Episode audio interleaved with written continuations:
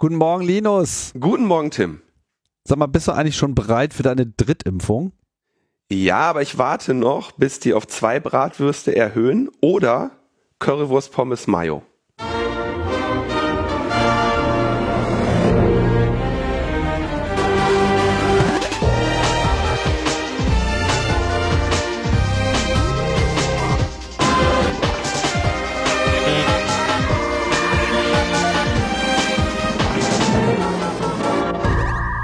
Logbuch Netzpolitik Nummer 401. Man könnte fast davon sprechen, dass unsere Sommerpause beendet ist.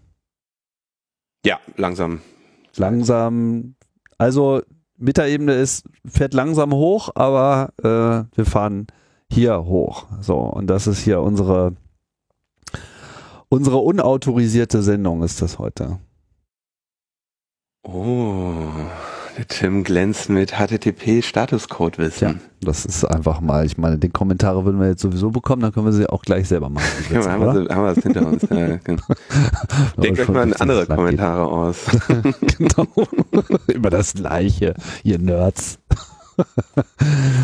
Tja, ja. Ich möchte an dieser Stelle anfangs nochmal wirklich einen äh, herzlichen Dank loswerden für die vielen lieben Kommentare, Zuwendungen, Mails zu unserer 400. Sendung. Das hat mich sehr gefreut und ähm, ja. Mich auch.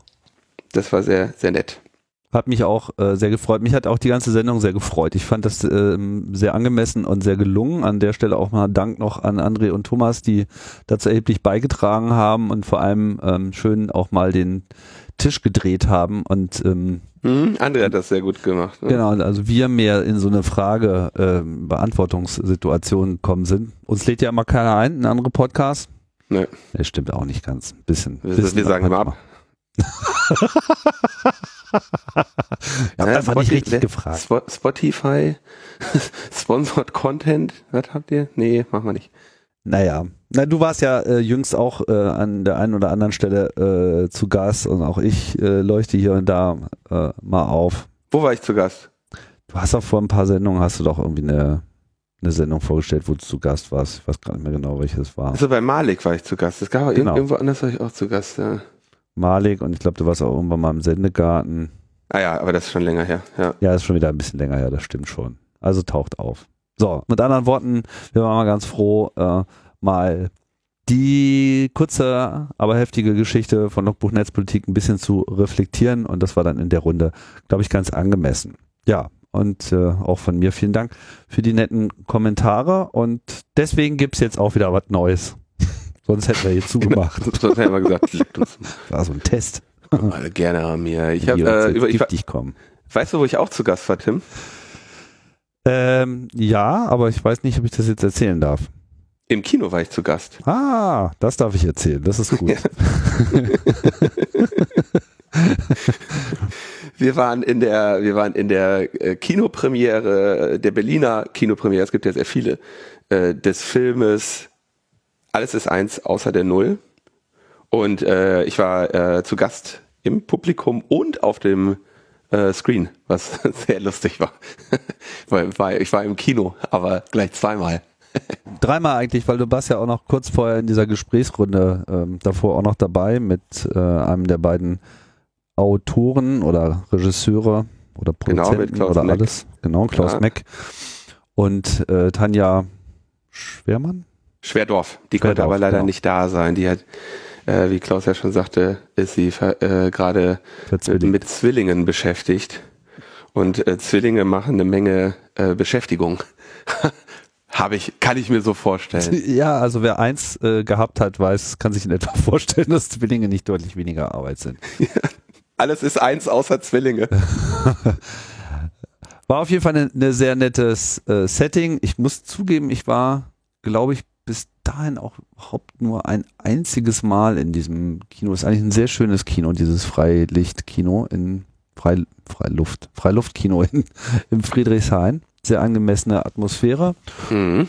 Ja, und dann ähm, habe ich den Film eigentlich auch das erste Mal so richtig bewusst in so einer hm, Zuschauerperspektive gesehen. Ich hatte den einen oder anderen Ausschnitt schon gekannt, aber wie gut das dann sich so äh, am Ende zusammenfügt, das habe ich dann auch erst in dem Moment gemerkt. Und wir wollen es mal gleich vorwegnehmen. Wir empfehlen euch, äh, euch diesen Film anzuschauen, weil er eine sehr schöne Zusammenfassung ist einer wichtigen Zeit. Für die, die jetzt unsere bisherigen Kommentare dazu noch nicht auf dem nicht mehr auf dem Zettel haben oder es nicht gehört haben. Der Film ist im Wesentlichen ein Dokumentarfilm über Wow Holland, den Gründer des CCC. Aber in dem Zuge porträtiert es auch den CCC und ich würde sagen auch so generell so die Hackerkultur der 80er und der ähm, 90er Jahre ganz gut. Also es ist auch ein schönes äh, Zeitdokument so aus der Perspektive des, des, des Clubs. Und ich habe es dem Klaus Meck danach auch gesagt, ich hatte, ich hatte nichts auszusetzen an diesem Film. Also es ist alles sehr stimmig angesprochen worden. Ähm, Wow ist ja 2001 gestorben. Hm, das ist jetzt genau 20 Jahre her.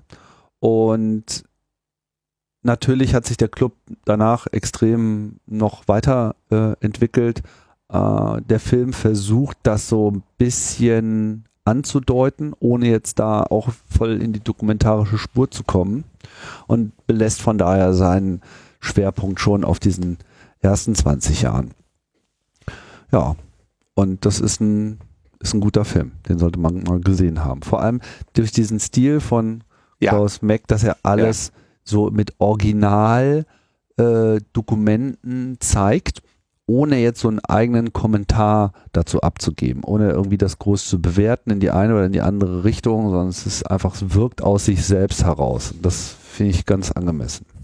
Das ist, also das ist auch so eine hohe Kunst. Ich meine, jetzt ist, glaube ich, kein, war jetzt kein Geheimnis, dass ich seit Jahren mit Klaus da in Kontakt bin, weil er eben diesen Film macht und weil ich äh, ja, weil er, was weiß ich, Fragen an mich hatte, weil ich ihm versucht habe, Kontakte herzustellen, manchmal erfolgreich, manchmal nicht erfolgreich, ähm, weil wir insgesamt darüber gesprochen haben, ich komme ja auch an, an ganz am Ende ganz kurz in dem Film vor, ähm, dass ich eigentlich, bis das Ding fertig war, dachte so, Junge, Junge, ob das mal gut geht.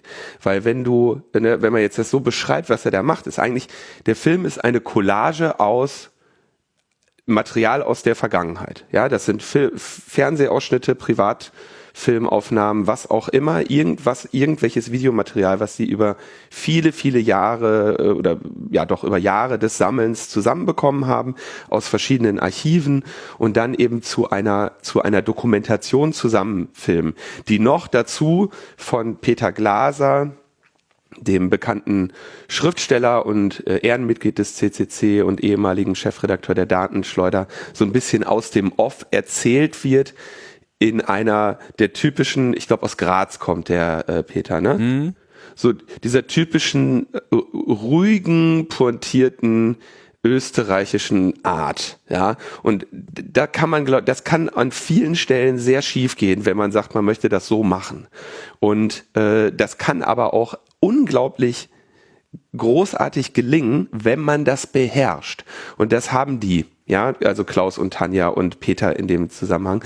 Mit äh, cooler Musik noch dazu. Und ich habe ähm, jetzt natürlich alle Kritiken davon gelesen. Und die sind alle überragend positiv. Und ich hatte natürlich auch einige Freundinnen und Freunde mitgenommen zu der ähm, zu der Premiere, die den Film vorher nicht kannten. Und die auch nachher sagten so, also ganz ehrlich, ich war auf ein ganz anderes äh, Unterhaltungserlebnis eingestellt, als ich wusste, wir gehen heute Abend ins Kino und gucken eine Dokumentation. Ja, ne, das ist irgendwie nicht mhm.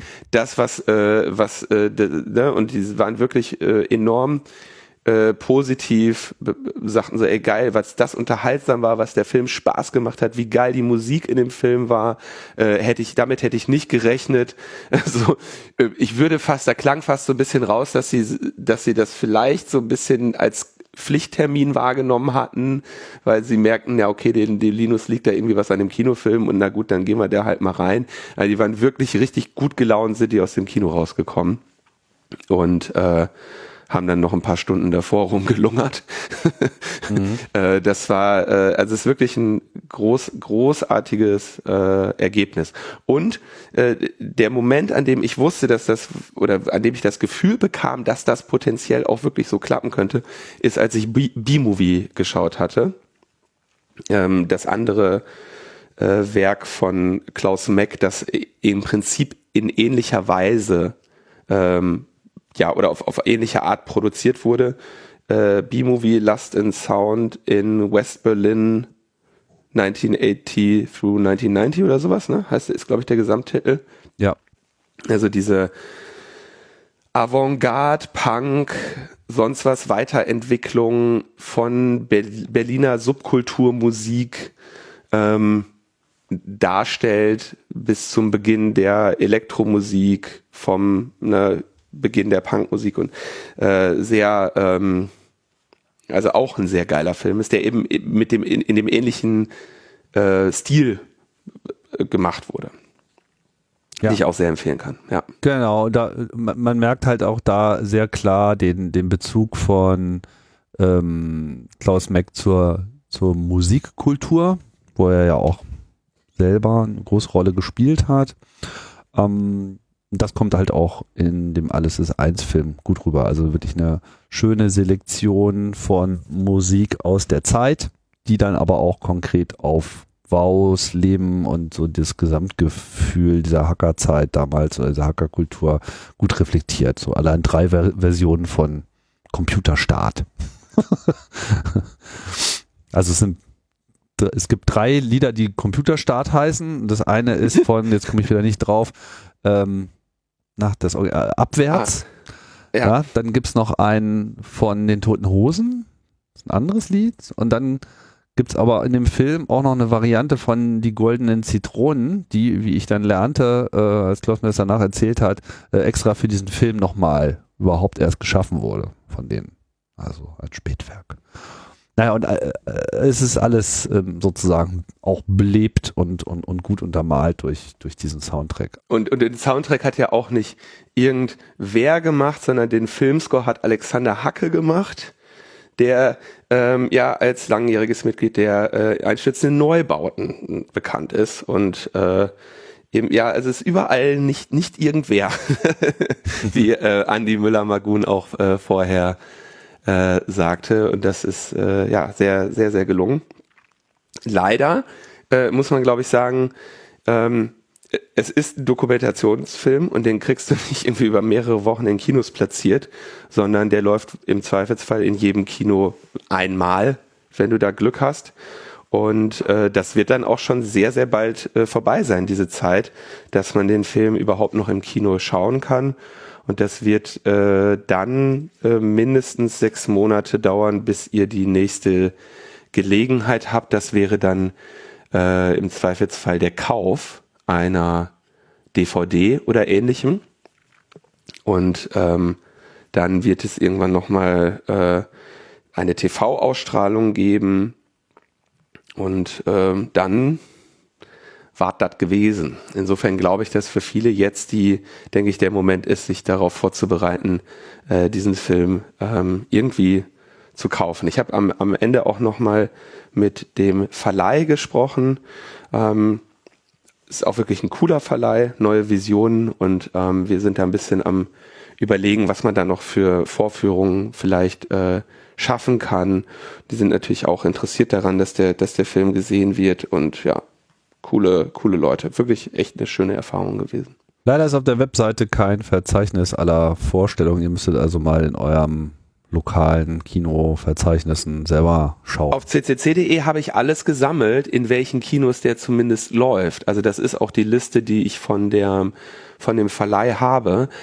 Ähm, aber die letzte Premiere äh, ist tatsächlich heute am 1.8. Äh, im Oben-Kino in Cottbus. Und dann kann das eben sehr gut sein, dann haben wir noch irgendwie, weiß nicht, über 50 Städte aufgelistet. Aber ähm, hm, stimmt. Das kann sehr gut sein, dass das eben einfach jetzt durch ist, ne? dass diese Aufführungen jetzt eben auch stattgefunden haben. Ja, nee, da gibt's schon noch ein paar Gelegenheiten. Also erster Blick hier auf deine Liste, da ist zum Beispiel in Bielefeld am 11.8. Ah. Also müsst ihr einfach mal gucken. Äh, ist jetzt vielleicht knapp, aber gibt auf jeden Fall noch die eine oder andere Option. Gut, das dazu. Genau, war cool. Ach, Ja. das war wirklich schön. Gerne Ein wieder. bisschen überfordert. Du warst überfordert, dass du dich selber auf dem, auf dem Screen gesehen hast. Nein, ähm, Ich habe meinen kurzen, ich habe meinen kurzen Auftritt fast verpasst, weil ich irgendwie noch aufs Klo gehen musste, genau in dem Moment. nee, mit der, also auf dem Screen zu sein, daran habe ich mich inzwischen gewöhnt, aber diese äh, ja doch irgendwie emotionale Reise und dann da zu sitzen. Peter Glaser war ja auch da und hier Klaus Schleisig, ebenfalls Gründungsmitglied, war da und dann ne, zu, zu äh, ist ja auch ein emotionaler Film und dann viele Leute da und so. Das ist man ja auch, das, das ist man ja alles nicht mehr gewohnt, Tim. Ich, ich, war, ich war nur ein bisschen geplättet, als dann so am Schluss, so im Abspann, so eine Texttafel kam, wer denn hier so die Protagonisten sind. So, und äh, da standst du ja drauf, ich stand da drauf und dann Albert Einstein, Timothy Leary und David Bowie. Da dachte ich mir so, okay, alles klar, jetzt kann ich auch, jetzt kann ich ja auch auf, aufhören. Das ist alles, alles gelaufen.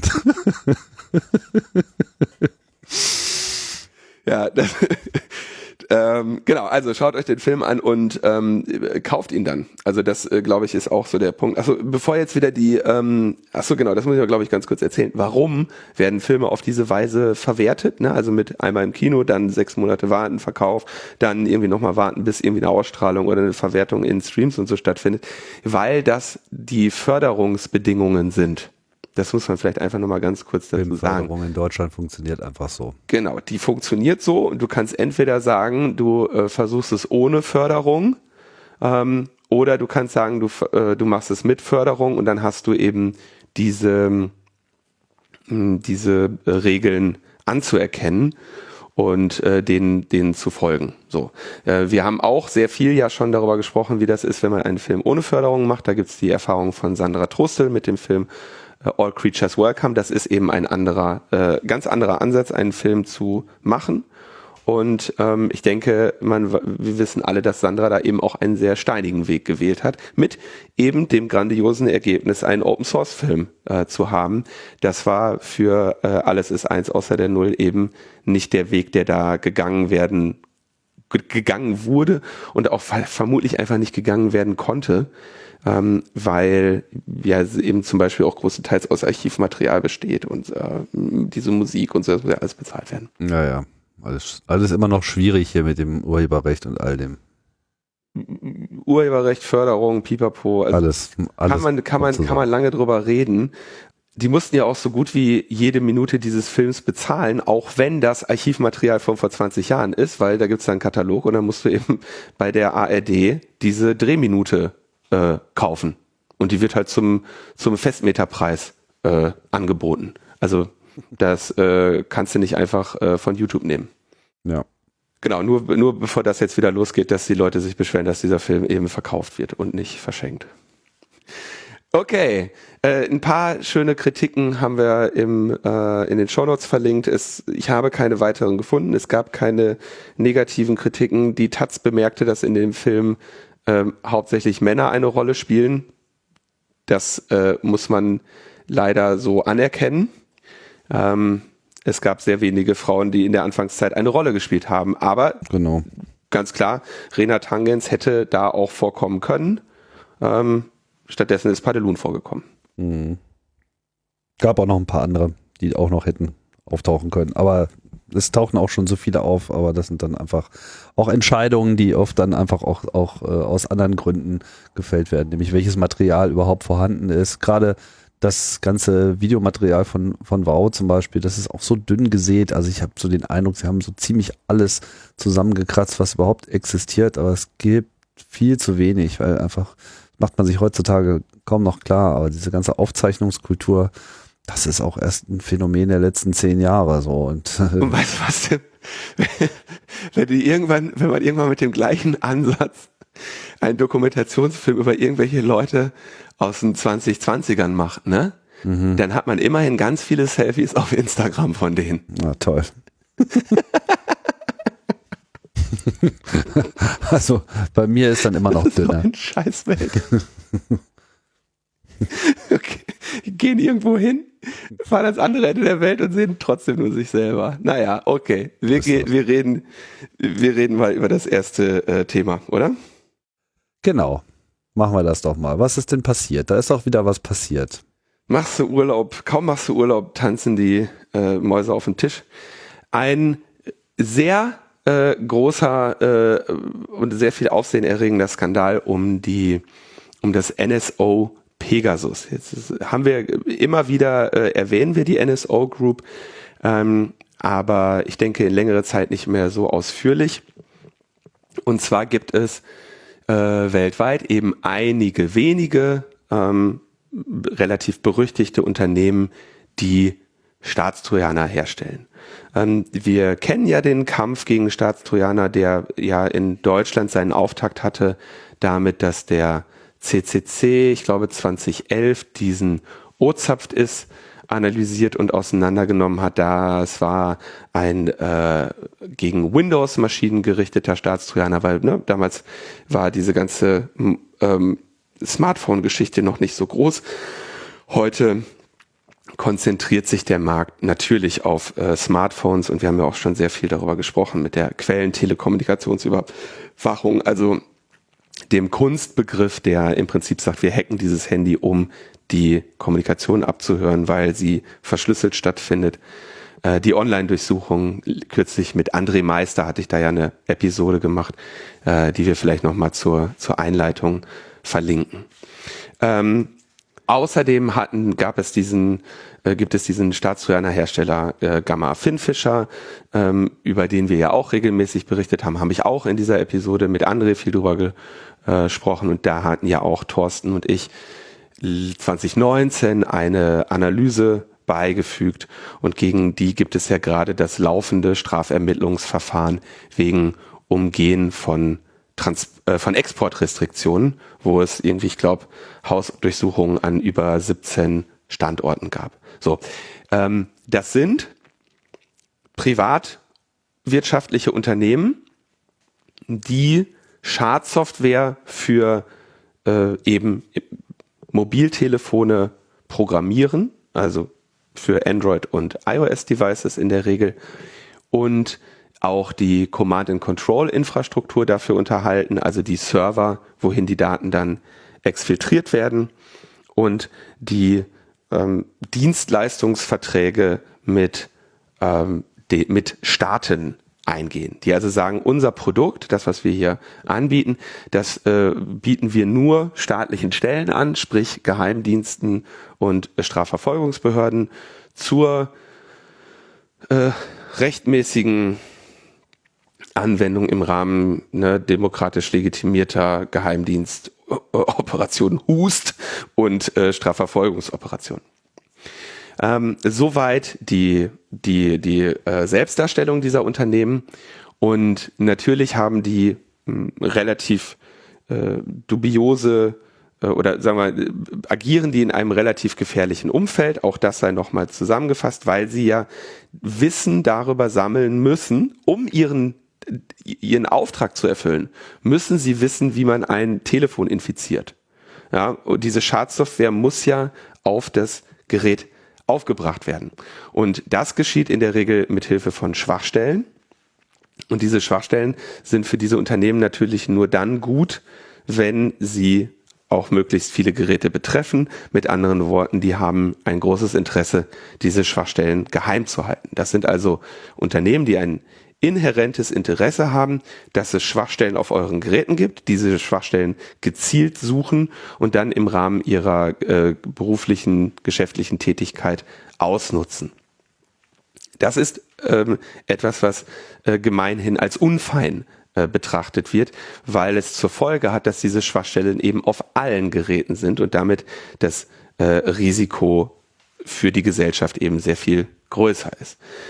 Weiterhin muss man natürlich sagen, wenn man sagt, wir verkaufen nur an Staaten und nur an irgendwie demokratische Staaten, die äh, es mit den Menschenrechten sehr genau nehmen, dann hast du eine sehr enge Einschränkung deines potenziellen Marktes. Ja, weil der größere Teil der Staaten das mit der Demokratie und den Menschenrechten und so weiter noch nicht so ganz äh, ernst nimmt. Und ähm, Einschränkungen deines potenziellen Marktes wiederum sehen die äh, Wirtschafter in einem Unternehmen äh, regelmäßig als nicht so äh, förderlich an, so dass diese Unternehmen regelmäßig eben dabei erwischt werden, an äh, Staaten verkauft, exportiert zu haben, an die man nicht liefern sollte, wenn man sich entlang äh, gängiger moralischer und ethischer Standards bewegen möchte. So, so viel zur Vorgeschichte. Ist das gut zusammengefasst, Tim? Habe ich jetzt erstmal nichts dran äh, auszusetzen. Okay. Ähm, so, die NSO Group war, ich glaube, wir hatten irgendwie vor ein paar Jahren so einen äh, Vortrag auf dem Congress, wo, wo dann sich damit auseinandergesetzt wurde. Ähm, und wo man so merkte, oh, oh, die, die können was, ja. Und dieser Markt ist natürlich relativ heiß und kämpft und, und natürlich auch gut bezahlt. Das ist das, also um diese Schwachstellen zu finden, brauchst du sehr fähige Leute. Sehr fähige Leute wollen immer sehr viel Geld haben und ähm, dafür, dass sie vielleicht dann auch noch ihren äh, ethischen Kompass äh, mal ignorieren im Rahmen ihrer Tätigkeit, musst du äh, üblicherweise vielleicht auch noch einen Aufpreis zahlen. Ähm, und offenbar ist es denen halt gelungen, sich da äh, zu etablieren in diesem Markt. Ähm, und relativ viele, unter, viele Staaten dann zu ihren Kundinnen zu zählen. Jetzt ist es passiert, dass eine Gruppe, ein Recherchekollektiv mit dem Namen Forbidden Stories an ein Datenleck von 50.000 Telefonnummern gekommen ist, die mit der Software Pegasus, so heißt der Staatstrojaner der NSO Group, ähm, überwacht wurden. So. Diese Liste kriegen die jetzt in ihre Hände. Was machen die? Sagen, aha, okay, jetzt müssen wir das natürlich verifizieren, wenn wir so eine, wenn wir so eine Liste bekommen. Die Quelle ist unklar. Ähm, was machen wir jetzt damit? Und dann haben sie einfach, ähm, könnte ja auch sein, dass es einfach irgendeine Liste von Telefonnummern ist, äh, haben sie dann angefangen auszuwerten. Erstens, ähm, was sind das hier für Menschen und haben dabei unter diesen 50.000 Leuten Journalisten, Menschenrechtsaktivisten, Führungskräfte von Unternehmen, Militärangehörige, Premierminister und Staatsüberhäupter gefunden und haben insgesamt 37 Geräte analysiert von dieser Liste, also von Menschen, deren Telefonnummern auf dieser Liste standen und auf 37 Geräten eben ähm, eine Infektion mit Pegasus nachgewiesen. Pegasus, da haben wir auch schon äh, länger drüber hier gesprochen, die hat, verfügten oder verfügen über mehr oder weniger so eine äh, Click-and-Infect-Infrastruktur. Also da gibt man einfach nur eine Telefonnummer ein und dann wird das an dem anderen Ende befindliche Gerät äh, übernommen. Diese Analyse fokussiert sich primär auf iOS. Ich komme gleich nochmal dazu, äh, warum. Ähm, auf iOS ist es also vermutlich, jetzt kommt der leicht vermutliche Teil, findet die Infektion darüber statt, dass in der in dem Image.io Framework von iOS, also in der Grafik, Darstellungs- und Weiterverarbeitungs ähm, Library eine Schwachstelle ist oder vermutlich mehrere, weil, oder ne, auf jeden Fall mehrere, weil in den letzten iOS-Updates jedes Mal, also 14.3, 14.4, 14.5, 14.6, jedes Mal Schwachstellen in Image.io gefixt wurden. Also Image.io ist da offenbar ein ähm, Fehlersuchbild. Die schicken also den Opfern eine iMessage, die vermutlich ein Bild beinhaltet, das äh, von dieser Image.io verarbeitet wird und dabei Schwachstellen dieser Image.io ausnutzt, um dann äh, am Ende den Prozess dieses Staatstrojaners auszuführen. Das ist insofern spannend, weil sie den nicht installieren. Ähm, sie haben also keine äh, Persistenz. Ja, also wenn man eine Schadsoftware hat, ähm, ist es üblicherweise, wünscht man sich, dass die dauerhaft auf dem Zielgerät ist. Und es gibt natürlich unterschiedliche Abwägungen, ähm, sich zu entscheiden, das nicht zu tun. Dazu kann gehören, dass man sagt, okay, wir möchten möglichst wenige Spuren ähm, hinterlassen, deswegen versuchen wir einfach mal nur im RAM zu bleiben. Ähm, dazu kann auch gehören, dass man sagt, wir haben einfach so viele ähm, Exploits auf diese Zielplattform, dass wir uns keine Sorgen machen müssen, das Gerät neu zu infizieren. Und dazu gehört auch, dass diese Smartphones eben nur unter Not und Zwang neu gestartet werden, so dass du äh, quasi der Drang, dich dauerhaft, das Gerät dauerhaft zu infizieren, damit du nach einem Neustart immer noch da bist, ähm, offenbar ein bisschen abgenommen hat. So, äh, hat also für forensische Analysen ähm, durchaus Konsequenzen, wenn du nämlich sagst, selbst wenn wir uns das Dateisystem anschauen, werden wir nichts finden. Ja, ähm, das heißt, du müsstest im laufenden System nach einer Infektion suchen. Das wiederum kriegst du kaum hin, weil du äh, in der Regel diese Telefone nicht jailbreaken kannst. Deswegen hat sich hier das Team von ähm, Amnesty International, die übrigens ein, Wel also ja ein Weltklasse-Team in ähm, Staatstrojaner Forensik unterhalten. Es gibt da eigentlich nur ähm, zwei, drei weltweite Teams, die in dieser Liga da spielen. Das ist das, das Team um Amnesty, ähm, das ist das Citizen Lab und nach meiner Wahrnehmung kommt dann erstmal längere Zeit nichts und dann kommen irgendwie noch so ein paar äh, ähm, Schadsoftware-Buden, äh, die äh, auch Analysen machen und dann irgendwann ganz unten kommen dann vielleicht nochmal so, äh, so Hobbyisten wie Thorsten und ich, die sich das auch mal angucken. Ne? Aber diese, die Weltklasse ist eben Citizen Lab und, äh, das, und Amnesty. Ähm, so, die haben sich also jetzt äh, auf eine Analyseform äh, konzentriert, die Inkonsistenzen in den Backups von iOS erkennt, weil nämlich der Prozess, der, also der, also ein, ein Staatstrojaner muss ja ausgeführt werden auf dem Zielgerät. Und dieser äh, gibt also einen mit der Pegasus-Infektion verbundenen Prozess, der heißt Bridgehead BH und der verändert ein paar Dateien. Äh, Crash Reporter Preferences, das irgendwie ne, also der, der, wenn der Crash, dass dann keine Meldung an Apple geht, ist meine Vermutung, dass das die Änderung ist. Und der räumt ein bisschen hinter sich auf, ähm, dass sein eigenes, sein eigenes Datenvolumen nicht äh, ähm, von, von dem Standard-System-Logs erfasst wird. Und dabei schafft er aber Inkonsistenzen. Das sind also sehr kleine, feine ähm, Unterschiede, die man erstmal äh, kennen muss, die eben im Gesamtbild äh, darauf hinweisen, eine, dass eine Pegasus-Infektion stattgefunden hat. Da kann ich nur sagen, das wird sehr, sehr viel Zeit in Anspruch genommen haben, diese Inkonsistenzen überhaupt einmal zu entdecken und mit einer Infektion in Verbindung zu bringen. Das ist also das Ergebnis von vielen Jahren äh, Forschung. Und ähm, das Schwierige dabei ist natürlich immer infizierte Geräte zu bekommen. Ähm, beziehungsweise es ist nicht schwierig, Leute zu finden, die der festen Überzeugung sind, dass ihr Telefon infiziert ist. Ja, die suchst du nicht lange. Äh, stellst dich einfach kurz vor, vor einen beliebigen, für eine beliebige, für einen beliebigen Erfa des Chaos Computer Clubs und wartest. Ja, kommt jemand mit uns fest überzeugt, dass ihr Handy gehackt ist. Ja. Alternativ einfach auf einer Querdenker-Demo mal rumfragen. Ja, äh, ne, genau. Also die, die, von denen findest du viele. So, dann musst du die aussieben nach, okay, habe hab ich hier einen angemessenen ähm, Verdacht, na, na, dann Anhaltspunkt und dann irgendwann findest du was und dann musst du deine Indicators of Compromise natürlich geheim halten, damit die nicht gefixt werden und so weiter. Das ist also viele Jahre Arbeit, die ähm, Amnesty auch macht. Deswegen wird ja zum Beispiel ähm, und das ist äh, spätestens da hört es ja dann auch wirklich auf, lustig zu sein.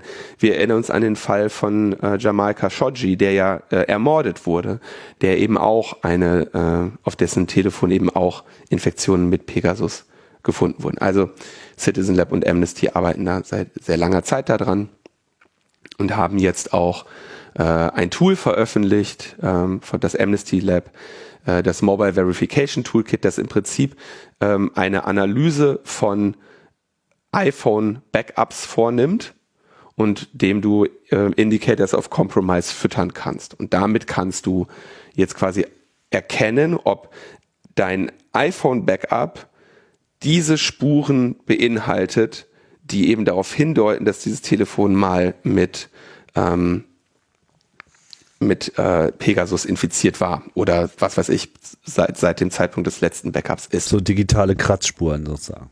Genau, also winzig kleine, also Indicators of Compromise sind so die hohe Kunst dessen, ne, dass man sagt, okay, das ist ein festes Anzeichen dafür und das bedeutet natürlich auch, dass diese Inkonsistenzen nicht aus irgendwelchen anderen Gründen stattfinden. Oder von mir aus hast du mehrere Inkonsistenzen, die in Kombination dann eben ein, ein äh, sicheres Indiz sind. Aber wie gesagt, das ist jahrelange Forschung. Ähm, okay. Dann haben, gibt's natürlich die andere Seite, also jetzt wieder aus Sicht von NSO. Du hast also dein, dein sogenanntes Implant, ähm, deine äh, Schadsoftware, also du hast deinen Exploit, du hast deine Schadsoftware. Und die exfiltriert ja Daten. Dafür schickst du die ja da drauf. Und ähm, da macht übrigens jetzt eine Sache Sinn, die mich früher immer beschäftigt hat. Also es gab ja auch vor einiger Zeit die Meldung, dass Jeff Bezos äh, Zielperson der NSO Group äh, gewesen sei oder der Schadsoftware NSO Group. Und da in den Berichten hast du immer gelesen, dass die quasi infiziert werden und dann nach der Infektion ein hohes Datenvolumen auftritt. Ja, dass also direkt nach der Infektion große Mengen oder größere, ungewöhnlich große Mengen an Daten ähm, weggesendet werden. Und das hat mich immer gewundert.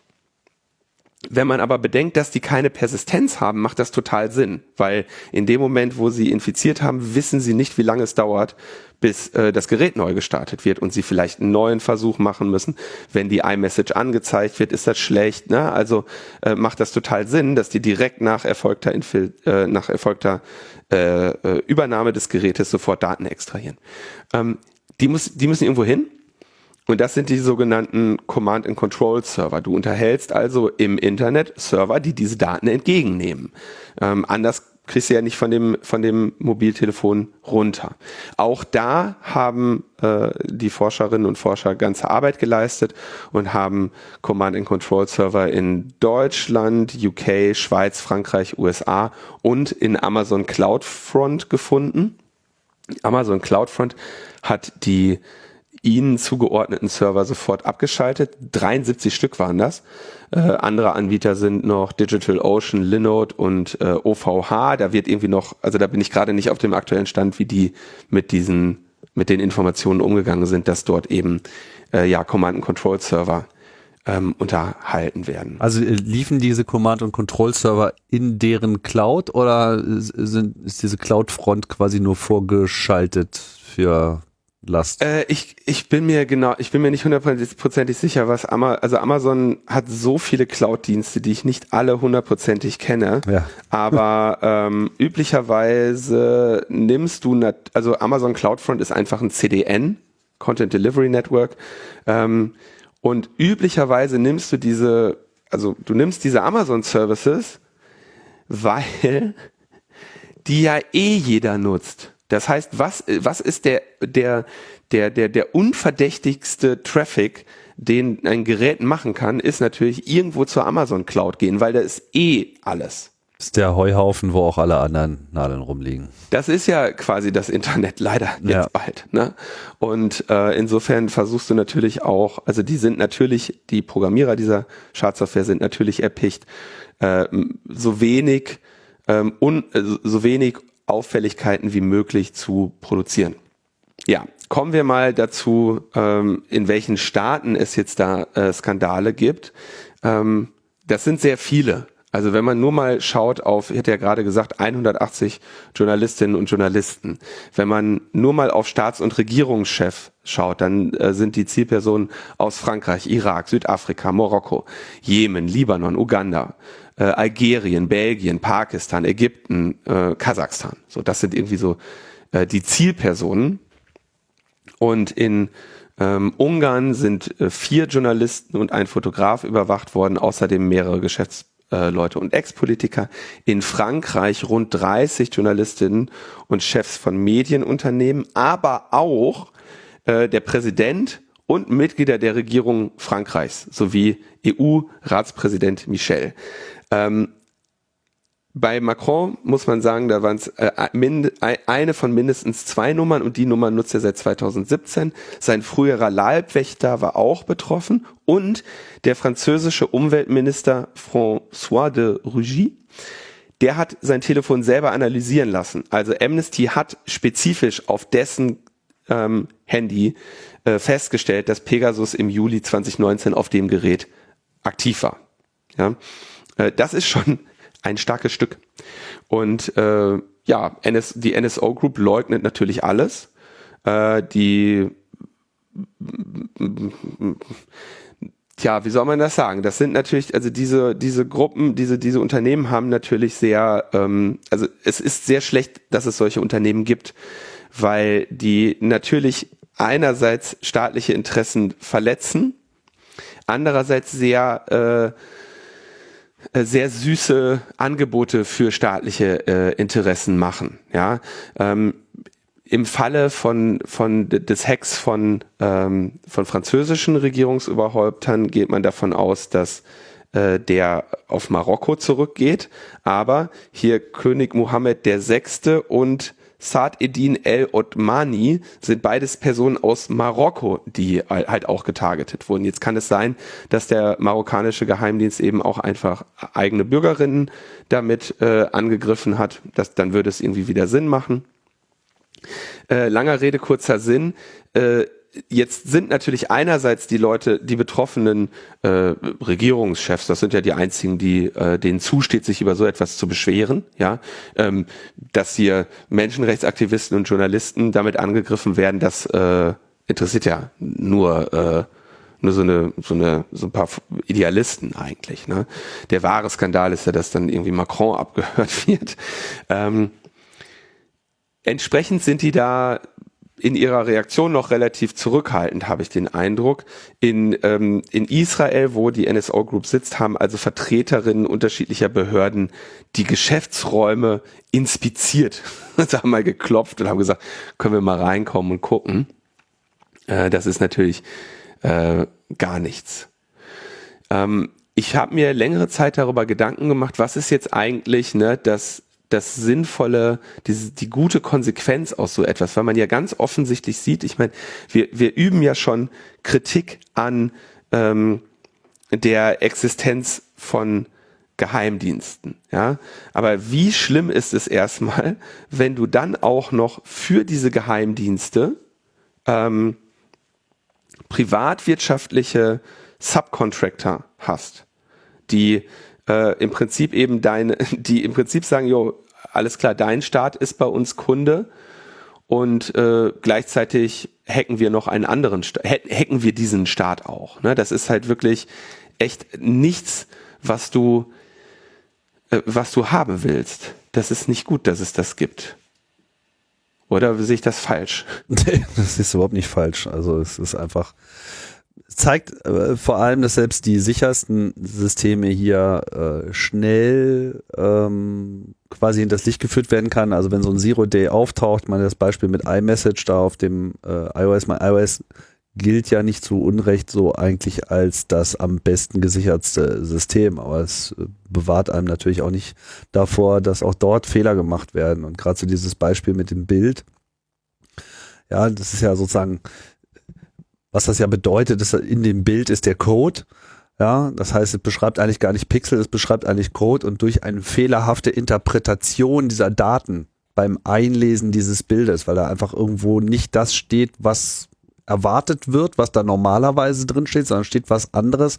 Und die Leute von NSO oder wo auch immer sie dann quasi diesen Hack herhaben, haben halt herausgefunden, so, ah, okay, wenn ich jetzt hier irgendwie eine 3 äh, statt einer 2 reinschreibe, dann, dann ist der Code einfach unvorsichtig ähm, stellt sich quasi selbst ein Bein, fällt auf die Fresse und dann führt es dazu, dass äh, andere Daten, die in diesem Bild noch mit drinstecken, einfach äh, von dem System in dem Moment als lauffähiger, valider Code ausgeführt werden. So und wenn das ich dann muss halt, noch ganz kurz ja. eine weitere Ergänzung, Tim. Ne? Also das ist, äh, äh, also du hast gerade Buffer Overflow genau gut erklärt. Ähm, eine Sache noch, du kriegst aber, äh, also du brauchst ja für diesen Hack dann außerdem noch Root-Rechte. Das heißt, es gibt auf jeden Fall dann noch weitere Exploits, die eine Local Privilege Escalation ermöglichen. Es sei denn, diese Image Library läuft schon mit Root-Rechten, was ich mir nicht vorstellen kann.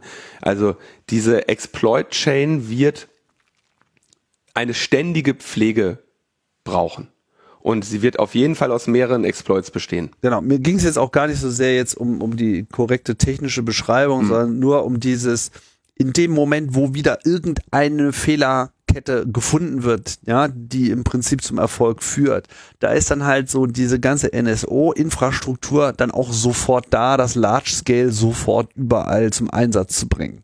Und deswegen ist ja diese ganze Debatte so wichtig, die wir auch immer wieder führen, mit Sicherheitslücken müssen einfach so früh wie möglich veröffentlicht werden, damit das gestoppt werden kann, weil es einfach so oder so, selbst wenn, selbst wenn dieser Fehler bekannt wäre und bei Apple vorliegt und die das dann irgendwie patchen und dann ein Betriebssystem-Update rausmachen, bis das dann wirklich in der Welt ist, da vergehen äh, im besten Falle äh, Tage, ja, manchmal auch Wochen und äh, unter Umständen eben auch Monate. Und so lange ist das eben in Use und die Infrastruktur, die NSO halt dazu bereitstellt, die erlaubt eben dann auch einfach sofort dieses Ausnutzen solcher Sicherheitslücken in, im industriellen Maßstab. So.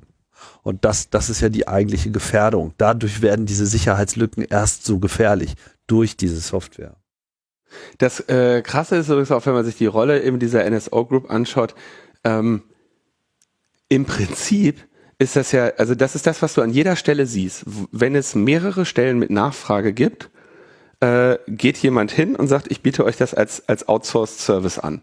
Ja, ich bündel die Kompetenz bei mir. Ich äh, biete euch das als Dienstleistung an, woran ihr alle Bedarf habt. Und warum sollte das eben nicht auch in, in dem Markt für, für Geheimdienste und Strafverfolgungsbehörden so sein? Ne? Es ist ein, also so marktwirtschaftlich betrachtet macht das total Sinn, dass es so eine NSO Group sich eben formiert und dass die ein sehr gutes, äh, florierendes Geschäft mit sehr vielen Staaten hat und dann eben mh, es auch tatsächlich in der Verantwortung dieser Staaten sieht, wen die targeten. Ja, du sagst ja, nee, nee, wir haben uns ja nur, wir haben uns ja nur hier zeigen lassen, dass ihr, dass ihr Staaten seid. Worauf ich noch hinaus wollte, ist, es wäre natürlich super, wenn dieses Unternehmen vom Erdboden verschwindet. Ähm, es ist allerdings äußerst unwahrscheinlich, ähm, dass ausgerechnet Israel dieses Unternehmen äh, schließen lässt. Ja, ähm, es sei denn, das hätte jetzt irgendwelche äh, Handelsbeziehungen mit, was weiß ich, dem Iran oder äh, sonst was, dann würde Israel da vielleicht nochmal äh, gucken, ob, ob man das Unternehmen behalten will. Das Problem ist allerdings natürlich auch, dass dieses Unternehmen, wenn man es auflöst, die Leute gibt's ja nun mal. Ja, und diesen Markt kriegst du jetzt nicht, also diese Kompetenzen und den Markt kriegst du ja nicht weg, nur weil du jetzt ein Unternehmen platt machst. Ja. So, und da wird man irgendwie äh, also am besten wäre es einfach, wenn die Staaten sich verbünden würden und sagen würden, nee, so, solchen Leuten ähm, geben wir kein Geld, die möchten wir bei uns nicht. Aber genau das wird auch wieder nicht passieren. Also wäre meine Prognose wieder, das ist jetzt so, so, so ein Skandal, der wird jetzt irgendwie ausgesessen, die poltern ein bisschen rum und sagen, stimmt gar nicht. Und dann machen alle weiter wie vorher. Das ist äh, das Wahrscheinlichste auf jeden Fall. Es gibt da einfach überhaupt keinerlei, ähm, ja, es gibt auch vor allem keinerlei also abgesehen davon, dass es keinerlei Bereitschaft gibt bei den Staaten, sich da quasi in dem, was sie tun könnten, beschneiden zu lassen. Also alle wollen irgendwie mitspionieren, alle wollen äh, genau den gleichen Waffenstand haben wie alle anderen. Das ist ja so die eine Triebfehde. Also nach dem Motto, wir müssen ja, weil die anderen machen das ja auch und würden wir uns ja ins eigene äh, Fleisch schneiden. Ne? ähm, und es gibt halt auch keinerlei internationale Verträge oder Sanktionsmöglichkeiten, so etwas in irgendeiner Form zu bestrafen, aus genau diesen Gründen. Und deswegen ist es halt sehr schwierig, wie man da überhaupt eine Verbesserung der Situation erzielen kann.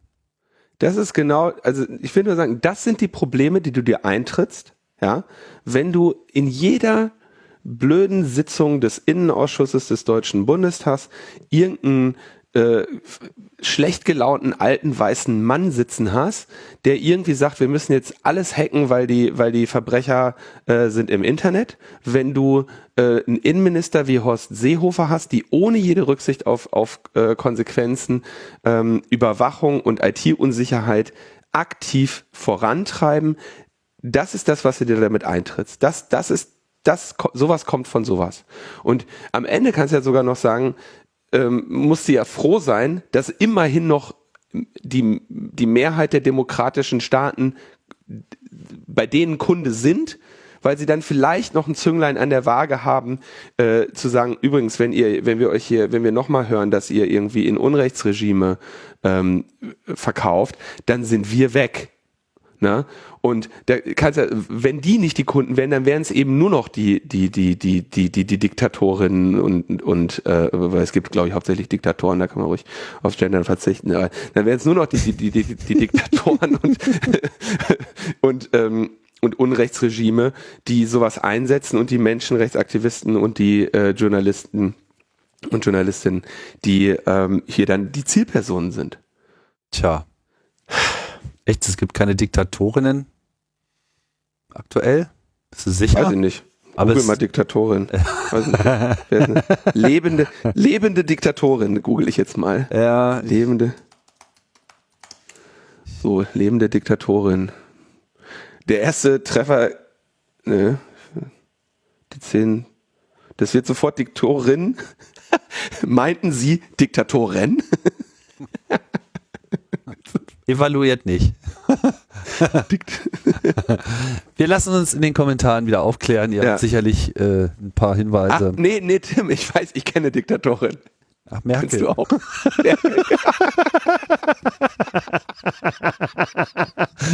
Ja, die ist ja jetzt auch bald weg.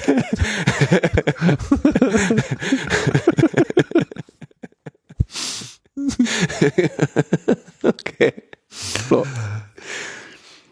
Na gut. Ähm, noch ein, ein noch abschließend noch mal Ja. meine höchste Anerkennung für diese Forschung, die da eben äh, betrieben wurde. Das ist äh, höchste höchste Liga. Und, ähm, wir versuchen es ja hier allgemein verständlich zu machen, aber die Blogposts von Amnesty und die Tools von Amnesty äh, kann man sich durchaus mal anschauen.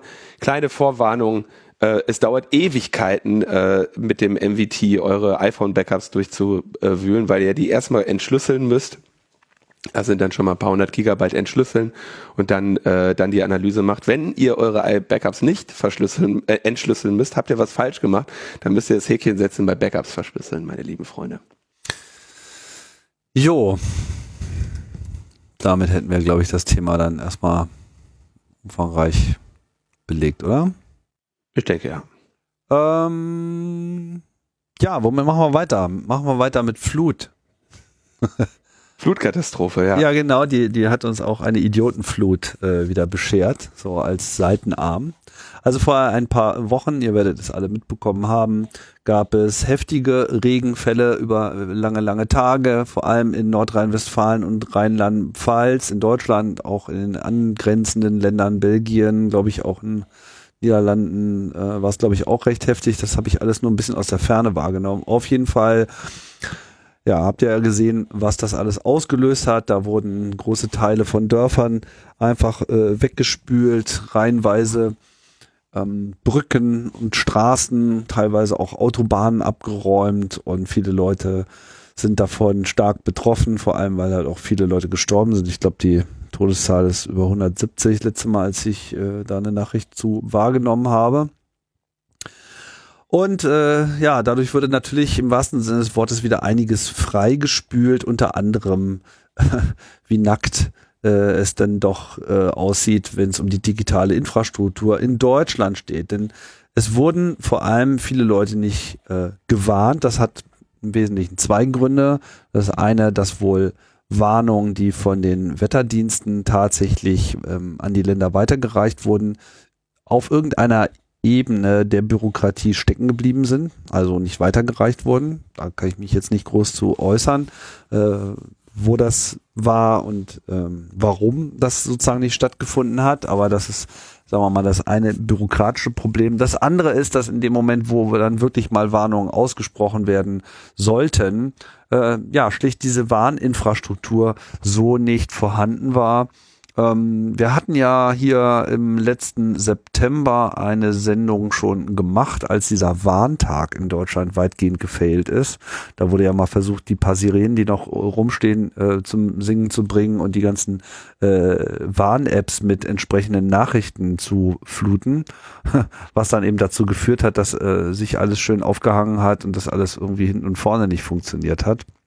Und damals hatten wir schon diese ganze Debatte, warum denn bitteschön eigentlich nicht äh, Cell Broadcast, eine, eine Technik, die explizit zum Warnen gedacht ist, in Deutschland zum Einsatz kommt. Naja, und ähm, ist halt immer noch nicht so und jetzt haben wir genau die Situation gehabt, wo genau das dann doch mal eine sinnvolle Sache gewesen wäre. Stattdessen wird halt viel über Apps geredet. Ähm, äh, es gibt übrigens, ich habe nochmal nachgeschaut, vier verschiedene Warn-Apps in Deutschland, die einen so warnen sollen. Also ungefähr so, als ob du dir vier verschiedene Sirenen aufs Dach stellst. Welche, welche denn? Nina, Katwan? Genau. Dann gibt's halt vom DWD, vom Deutschen Wetterdienst, dieses Warnwetter.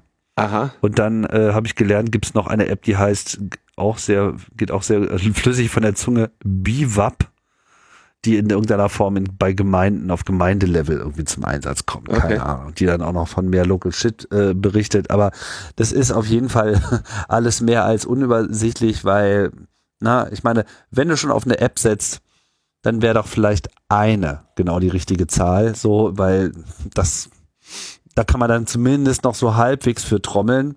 Ähm, gut, wir haben auch noch die Corona-Warn-App, andere Geschichte, aber auch da, und da kommen wir ja leider äh, nochmal zu in dieser Sendung, ist es halt auch wieder hochgradig verwirrend, wenn du dann auf einmal mit mehreren Apps äh, daherkommst. Egal, auf jeden Fall ist das so, es ist ein Wildwuchs und alle diese Apps haben natürlich dasselbe Problem. Erstens, man muss sie erstmal installieren, zweitens, man muss dafür ein Telefon haben, wo man sowas überhaupt installieren kann, sprich ein Smartphone. Viele Leute tun das nicht oder haben dann vielleicht auch Warnungen durch Push-Notifications irgendwie stumm geschaltet. Ja, also das ist halt äh, schon mal das grundsätzliche Problem, dass diese Apps einfach nur in einem bestimmten Maße einen auch wirklich warnen können, weil sie halt jetzt auch nicht lauter schreien können als die anderen Apps und die schreien ja schon laut mit klick mich hier und hier hast du noch ein Gewinnspiel und irgendwann hat dann jeder äh, alles mal stumm geschaltet. Dann bleibt natürlich dann von solchen Apps nicht mehr sehr viel übrig. Klar, Leute, die da bewusst nachschlagen, in dem Moment, wo sie Informationen bekommen, für die funktioniert es vielleicht. Aber äh, ja gut, spätestens wenn dann eben das Netz überlastet ist und ja, teilweise war es ja auch komplett weggeschwemmt, da ist dann auch nichts mehr zu machen. Aber äh, die Überlastung ist natürlich gerade in solchen Katastrophensituationen sofort sehr hoch, weil alle alle anrufen. Ja, und damit Ja. hast du eine, eine riesige Last auf dem Netz und wir wissen alle, was das bedeutet. Das bedeutet, dass dann einfach für Datenübertragung äh, auch einfach nicht mehr viel übrig bleibt. Ja, ähm, Also das, das stimmt jetzt glaube ich nicht so hundertprozentig. Äh, das, also Telefonie sollte nicht unbedingt zu Last von Datenübertragung gehen, aber äh, ähm, ja, das, das, äh, die, die Dinge gehen ja miteinander einher. ja, es ist nicht Also- nur das Telefonieren, sondern die, die, die gesteigerte Nutzung, Telefonnutzung die- in die dem Moment. Ja, da werden ja. Webseiten aufgerufen und so weiter. Ja. Also da ist dann relativ schnell alles braun. Genau. Und deswegen, ähm, ja, Und, und deswegen brauchst du eben ein, ein, ein System, das äh, also das, das Design sollte vorsehen, dass dein System möglichst überlastungsresistent ist. Und das geht dann, wenn du möglichst geringen Aufwand pro einzelner Information hast. genau. Das ist, glaube ich, der, der wichtige Punkt, der hier genannt werden muss. Genau, und das hatten wir auch in Logbuch Netzpolitik 359 auch schon mal dargelegt. Die Technologie existiert halt schon lange. So, die gibt's einfach. Äh, heißt Cell Broadcast, beziehungsweise gibt's da noch verschiedene andere Namen. Teilweise heißt es auch SMS Cell Broadcast und dann hieß es später mal Service Area Broadcast und heutzutage wird das unter dem Begriff Public Warning System ähm, zusammengefasst. Auf jeden Fall äh, hat es nicht lange gedauert, bis ähm, entsprechende Diskussionen aufkamen und äh, alle dann meinten so, ja, nee, ja, so SMS-Warnung, das wäre ja ganz toll, aber das belastet die Netze ja noch sehr viel mehr. Also siehst du mal wieder, dass die Leute auch Unsinn, alle Freunde. einfach keine Ahnung haben von äh, dem ganzen Kram. Und äh, am geilsten fand ich dann auch so, naja, das hätte ja nicht installiert werden können in Deutschland, weil wegen aus Datenschutzgründen. Ey, Ja. was äh, wirklich den Leuten, ne? Also wer so eine Argumentation vorbringt, ne? d- Es, es, es geht nicht, Leute. Wir müssen, wenn Menschen in verantwortungsvollen Positionen äh, sehr offenbaren, vollständigen Bullshit reden, das muss dann auch mal eine Konsequenz haben. Da muss es, da, vielleicht, okay, vielleicht einfach nur eine Schelle, ja, dass man sagt, ey, ey. Wir, haben, wir bezahlen dich, ja.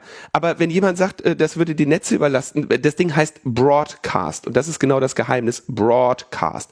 Es geht, es wird gebroadcastet, also nicht hier. Ich, ich hätte eine, Nach eine Nachricht für dich. Möchtest du die haben? Ja, sag mal, hast du die auch bekommen? Okay, besteht TCP, Pipapo, alles Mögliche, sondern Broadcast. Und mit Datenschutz, mit dem gleichen Argumentation kannst du sagen, dass wir den terrestrischen TV äh, äh, die, die terrestrischen TV-Systeme ab, abschalten müssen, weil das ein Datenschutzproblem wäre, weil das ist einfach Unsinn. Oder UKW-Radio. Genau. Ja, schalten wir jetzt auch ab. Genau, es ist Unsinn, weil gerade Cell Broadcast eben einmal geht nur in eine Richtung, da gibt es überhaupt gar keine Rückmeldung, da wird auch nichts gespeichert, ja, da wird überhaupt gar nicht nach Nutzern selektiert, da weiß das System noch nicht mal, wem es das sendet, weil es sendet es quasi einmal für alle und alle Geräte empfangen es gleichzeitig aus exakt demselben Zeitslot. Ja, und äh, deswegen ist es auch nicht so überlastungsgefährdet. Diese Nachricht kann permanent wiederholt werden. Die Telefone können selber feststellen, dass sie diese Nachricht vielleicht schon mal genau in dieser Form gesehen haben und zeigen sie dann nicht noch ein weiteres Mal oder alarmieren in dem Moment nicht nochmal. Also anzeigen sollten sie es vielleicht trotzdem äh, können, etc. Ähm, und vor allem ist das Ganze ein Standard. Also das gibt es seit Anfang an, seit 1991, also seitdem GSM überhaupt in, in, in Deutschland irgendeine Realität hat, und damals war ja C-Netz noch äh, das, das normale Netz, äh, mit GSM wurde das quasi eingeführt, eben als äh, SMS Cell Broadcast.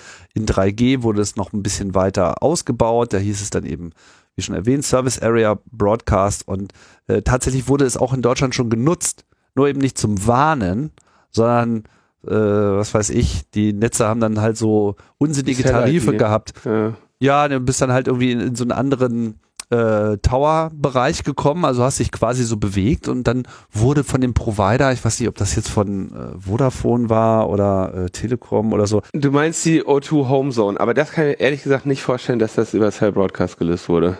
Das kann, muss ich sagen, kann ich mir nicht vorstellen. Äh, ich beziehe mich jetzt hier auf den schönen langen Blogpost von äh, LaForge, von äh, Harald Welte, der das da genauso darstellt. Und ich würde sagen, wenn einer Ahnung hat davon, wie das alles funktioniert hat, dann Harald Welte. Ja, aber das, also sorry, muss ich sagen, also diese Homezone ist, ist eine Billing-Sache. Das heißt, alles, was mit der Homezone stattfindet, findet dahinter statt. Nee, es ging nicht um die Homezone, sondern es ging so um so komische Tarife mit so Nahtarifen, dass du dann sozusagen bestimmte Vorwahlen dann billiger anwählen konntest, weil du dann näher dran bist und so weiter. Äh, äh so völlig äh, hm. Sachen, von denen du nie was hören wolltest, aber hier wurde es dir dann gleich per Cell Broadcast direkt aufs Telefon. Ach äh, so, angezeigt. okay. Naja, aber, ich, kann aber, mich, ich kann mich da auch noch dran erinnern, dass es, dass es immer mal wieder so komische Meldungen gab. So so, dass da so Sachen drauf übertragen wurden.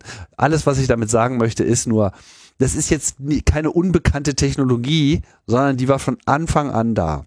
Also und, und für den Katastrophenfall, um das jetzt mal einfacher zu gestalten, ne, der, der Begriff Cell Broadcast verrät auch sehr viel über diese Technologie. A, es ist Broadcast, also es geht an alle. Und B, oder es geht potenziell an alle.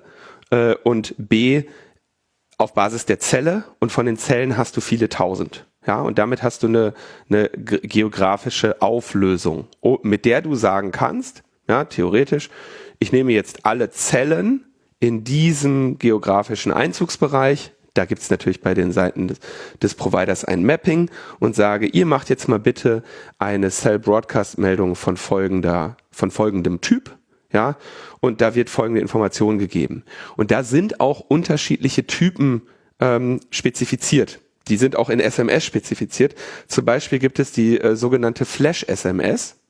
Das ist eine SMS und es muss auch jedes Gerät unterstützen. Die kriegst du nur nie. Ähm, inzwischen kann ich die auch nicht mehr so gut versenden wie früher. Ähm, diese SMS steht im Display deines Gerätes und das Gerät macht nichts anderes mehr, bis du die bestätigt hast. So, also du und genau so kannst du unter diese unter unter diesem Typ äh, Cell Broadcast Meldung kannst du eben etwas machen, was auf jeden Fall piept, was auf jeden Fall gesehen werden muss und nichts anderes kann weggemacht werden, nicht irgendwie ach so ist in meiner Liste unter Messages habe ich nicht gelesen, weil unbekannter Absender oder so, ne? Das ist alles, also alle Einwände, die du haben könntest, dagegen Cell Broadcast für ähm, für Katastrophenwarnungen zu verwenden, wurden bereits in dem Standard berücksichtigt. Genau, und es, vor allem gibt es noch ein anderes äh, triftiges Argument, warum das eine gute Idee ist. Erstens, fast alle Länder der Welt machen das, ja. Also äh, Japan hat ein etwas äh, äh, Earthquake and Tsunami Warning System. In Korea gibt es ein Public Alerting äh, System. In den USA gibt es Wireless Emergency Alerts, ja. All das basiert auf diesem Standard und das ist irgendwie abertausende Mal schon zum Einsatz gekommen seit äh, vielen, vielen Jahren, ja. Und es gibt es auch in der EU, da heißt es EU Alert und es gibt es in Holland genauso, es gibt es in Großbritannien, es gibt es in Rumänien etc. Und äh, nichts hätte uns davon abgehalten, das äh, auch zu machen. Ne? Also da, und da sind vor allem im Rahmen dieser Standardisierung als Public Warning System sind halt schon noch diverse weitere Sachen auch drin, also geografische Regionen etc. Ja, da ist auch beschrieben die interoperablen Schnittstellen, mit denen man mit diesem System kommunizieren kann, um einfach andere Warnungssysteme anzuschließen. Ja, sogar das gehört dazu. Sprache habe ich schon äh, gesagt. Das finde ich aber krass, dass du nämlich sagen kannst, also du schickst eine Nachricht, die wird nicht nur in der Landessprache, sondern auch in kannst quasi mehrere andere Sprachen mitschicken und das Telefon sagt, okay, ich habe ja hier eine Spracheinstellung, dann nehme ich mal die. Ja, das heißt, eine Zelle broadcastet, Achtung, Flut, ja. Und was weiß ich, aus, aus, aus naheliegenden Gründen nimmst du Sprachen wie Türkisch, Italienisch, äh, Spanisch, äh, so typische Sprachen, Polnisch, ja. Polnisch äh, Niederländisch und so eine typische Sprache, wo du erwarten kannst, dass eigentlich in jeder noch so kleinen Region Deutschland du Menschen findest, die diese Sprache sprechen und vielleicht auch besser sprechen. Ähm, sendest du das noch mit? in diesem Broadcast und das Telefon selber sagt, ja, welche Landessprache habe ich denn hier eingestellt? Aha, ich bin auf Türkisch eingestellt, dann nehme ich mal die türkische Botschaft und, und zeige die an. Irre. Genau. An alles gedacht. Genau, und alles schon spezifiziert. Äh, gibt nur ein kleines Problem. Es gibt da ein gallisches Dorf, was sich äh, sozusagen dagegen wehrt, und das ist Deutschland. Weil es hier einfach nicht äh, vorgeschrieben ist. Ja, also die Netzbetreiber sind äh, nicht, nicht verpflichtet, das äh, einzuführen und äh, da äh, entsprechende standardisierte Schnittstellen äh, bereitzustellen. Das könnte man ja alles mal vorschreiben. Ja, weil die Technik ist da. Die ist Bestandteil jeder jedes Gerätes, was da sozusagen mit eingreifen muss, kann das sowieso, weil das weltweit zum Einsatz kommt. Es ist alles zum Schreien. Genau, aber die haben es ja vorgeschrieben, weil, weil die EU-Richtlinie setzt ja äh, für bis, bis Juni 2022 äh, vor, äh, fest, dass ein äh, europäischer Mitgliedstaat ein solches Warnsystem zum Zivilschutz haben muss. Ah, das auch noch. Ja. Na super. Und Deutschland hat gesagt, ja, voll geil, lasst uns mal kurz noch diese Richtlinie abschwächen damit man da nicht Cell Broadcast nutzen kann, sondern wir mit unserem komischen Nina-Ding äh, oder was auch immer oder Katwan oder was auch immer wir uns da überlegt haben, vielleicht auch äh, äh, diese, dieser Richtlinie äh, entsprechen können, ohne jetzt eine sinnvolle Technologie äh, zu implementieren. Ja, also es kommt halt alles mal wieder sehr äh, spät. Ich verweise äh, in den, in den Links nochmal auf den tollen Beitrag von Harald Welte, der das alles mal zusammengeschrieben hat, auch noch mit paar schönen kleinen äh, technischen Details, weil er kennt sich da ja aus. Harald Welte äh, ist euch vielleicht bekannt, der hat ja mit dem Osmocom-Projekt äh, diese gesamte GSM, 3G, demnächst hoffentlich auch LTE-Infrastruktur als Open Source äh, Hardware und Software nachgebaut und kennt sich dementsprechend in allen Details aus. Ne? Diese Public Warning Systems können übrigens auch noch dann empfangen werden, wenn die Zelle irgendwie ihre Netzanbindung verloren hat, dann sendet die einfach diese Nachrichten weiter und kann, die Nachrichten können sogar von Telefonen empfangen werden, die gar nicht eingebucht sind und sowas. Also es ist äh, absurd, warum wir das immer noch nicht haben und es ist noch absurder, dass äh, immer noch Ausreden erfunden werden, warum wir das nicht haben können. That's why we can't have nice things. Kurze Ergänzung, äh, so, also last time I checked, konnte Osmocom, glaube ich, auch LTE. Ich glaube, du meinst eher, dass sie jetzt bald 5G hoffentlich auch umgesetzt haben. So, äh, ja, ich weiß nicht, ob sie da alle, ja, ja, sie sind sehr umtriebig. Ich weiß nicht, ob sie da schon alles abdecken. Also, ich glaube, 2G haben sie irgendwie komplett und 3G, weiß ich nicht, glaube ich auch mit allen Features, äh, wie auch immer. Auf jeden Fall sind sie da äh, hinterher. Und wenn äh, mal Deutschland so hinterher wäre, dann wäre dann wäre alles gut. Aber ist halt leider nicht so. Also, was müssen wir machen? Cell Broadcast äh, hier installieren und als erste Warnmeldung gleich mal die allgemeine Warnung, dass hier irgendwie die Politiker alle keine Ahnung haben. So, was ist dafür notwendig? Jetzt äh, gibt es natürlich, also jetzt muss das auf einmal alles ganz schnell gehen. Die muss man nämlich nochmal sagen. Die, die, Tim, du hattest die Sendung ja schon mehrmals erwähnt, äh, die 359, wo es diesen bundesweiten Warntag gab. Und dann haben sie ihre Warnungen gemacht. Da haben sie gesagt, heute Achtung, bundesweiter Warntag, haben sie Tage vorher gewarnt, haben sie gesagt, Achtung, da kommt eine Warnung, ist aber gar nichts. Wir probieren nochmal, ob das funktioniert. Und dann kam raus, funktioniert nicht. Funktioniert nicht. Ähm, und äh, insbesondere auch diese Warn-Apps haben natürlich äh, versagt, weil wenn du sagst, du, du schickst jetzt hier Push-Nachrichten an ähm, äh, vielleicht ein paar zehn Millionen Leute und äh, von mir aus schickst denen noch einen Link oder so, dann hast du halt rucki zucki die Bude dicht. Und äh, das ist eben auch bei diesem bundesweiten Warntag passiert. Da haben sie auch bei mehreren, äh, beim größeren Teil der Sirenen haben sie festgestellt, da wohnt inzwischen einer drin, die funktioniert nicht mehr. Und da musste doch, glaube ich, sogar noch der ähm, der Chef des äh, Bundesamtes für Katastrophenschutz musste doch dann auch noch seinen Hut nehmen. Ja, ja. und dann, dann ist nichts passiert, dann kommt jetzt eine Katastrophe. Jetzt sehen sie, ach scheiße, funktioniert immer noch nicht. Wir haben das seit einem Jahr gewusst. Und jetzt muss alles ganz schnell gehen. Jetzt haben, hat das Innenministerium ja auch verkündet, nee, wir machen jetzt hier mit dieser, mit dieser SMS machen wir jetzt. Und ähm, jetzt ist es natürlich so, auf Seiten des Netzes ist es auf jeden Fall nur ein Flag äh, Cell Broadcast einzuschalten. Ähm, ich bin mir noch nicht mal sicher, das äh, müsste ich mal nachfragen, ob das jetzt etwas wäre, wo du noch mal eine Lizenz dann für kaufen musst.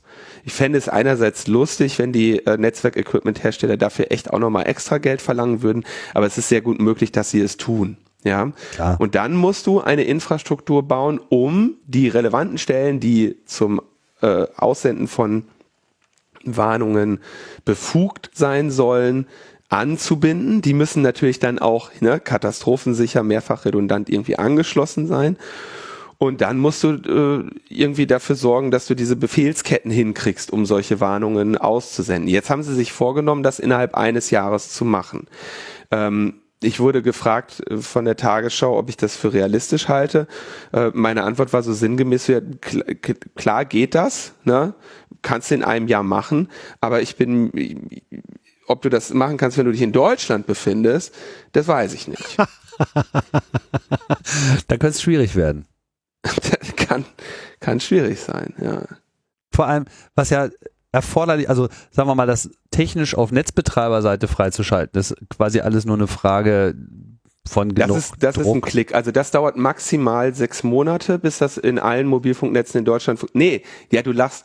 Ähm, also unter der, unter der Annahme, dass äh, dieses Feature von deutschen Mobilfunknetzen gerade nicht unterstützt wird. Ja, unter, wenn diese Annahme zutrifft, was ich nicht, die weiß ich nicht, dann äh, müsste es quasi für das nächste Release, für das nächste Rollout, äh, für den nächsten Update-Zyklus quasi dieses Netzes vorgesehen werden. Und üblicherweise ist der äh, Zyklus, wie Mobilfunknetze geupdatet werden, so ungefähr sechs Monate.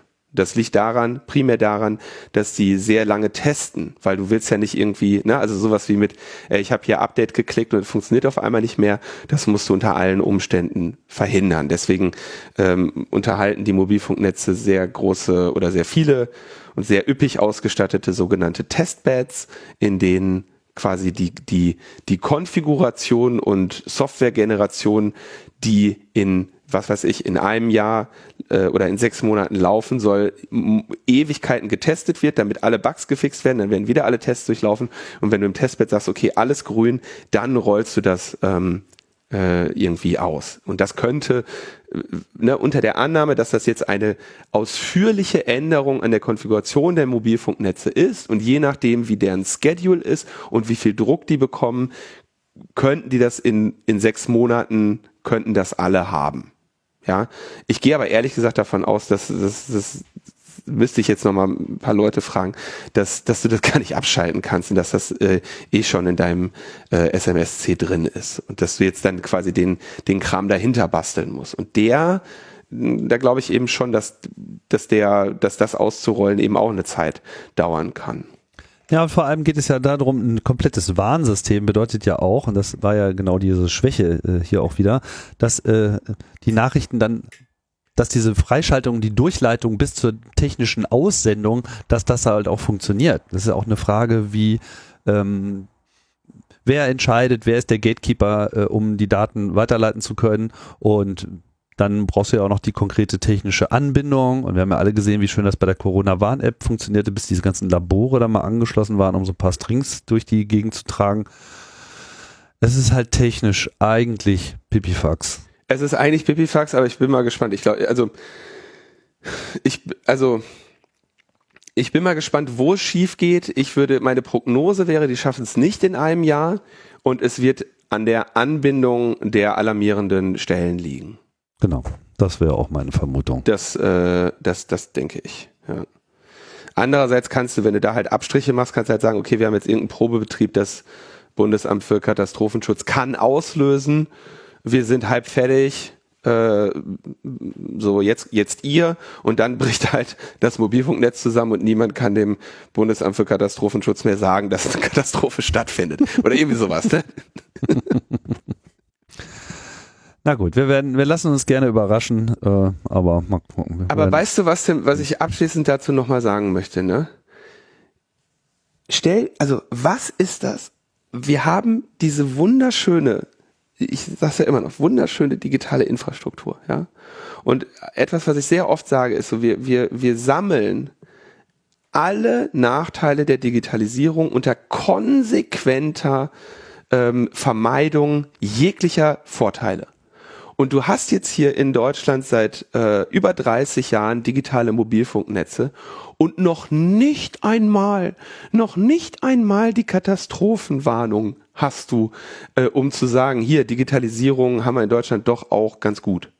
Ja, noch nicht einmal diesen Vorteil, der auf dem Silbertablett kommt, noch nicht einmal den hast du, weil irgendwelche Pappnasen den seit 30 Jahren nicht, nicht nur vergessen, sondern aktiv bekämpfen.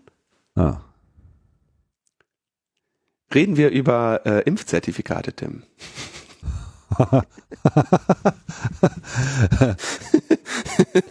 da läuft ja alles richtig gut. Äh, alles super. Also ich, ich sag mal so, die, die Kurzfassung, die gute Nachricht ist, wenn ihr einmal ein digitales Impfzertifikat habt, das nimmt euch so schnell keiner mehr weg, weil man kann die nicht revoken. Das ist die gute Nachricht. So. Die eigentlich auch keine gute Nachricht ist, aber in dem Zusammenhang schon.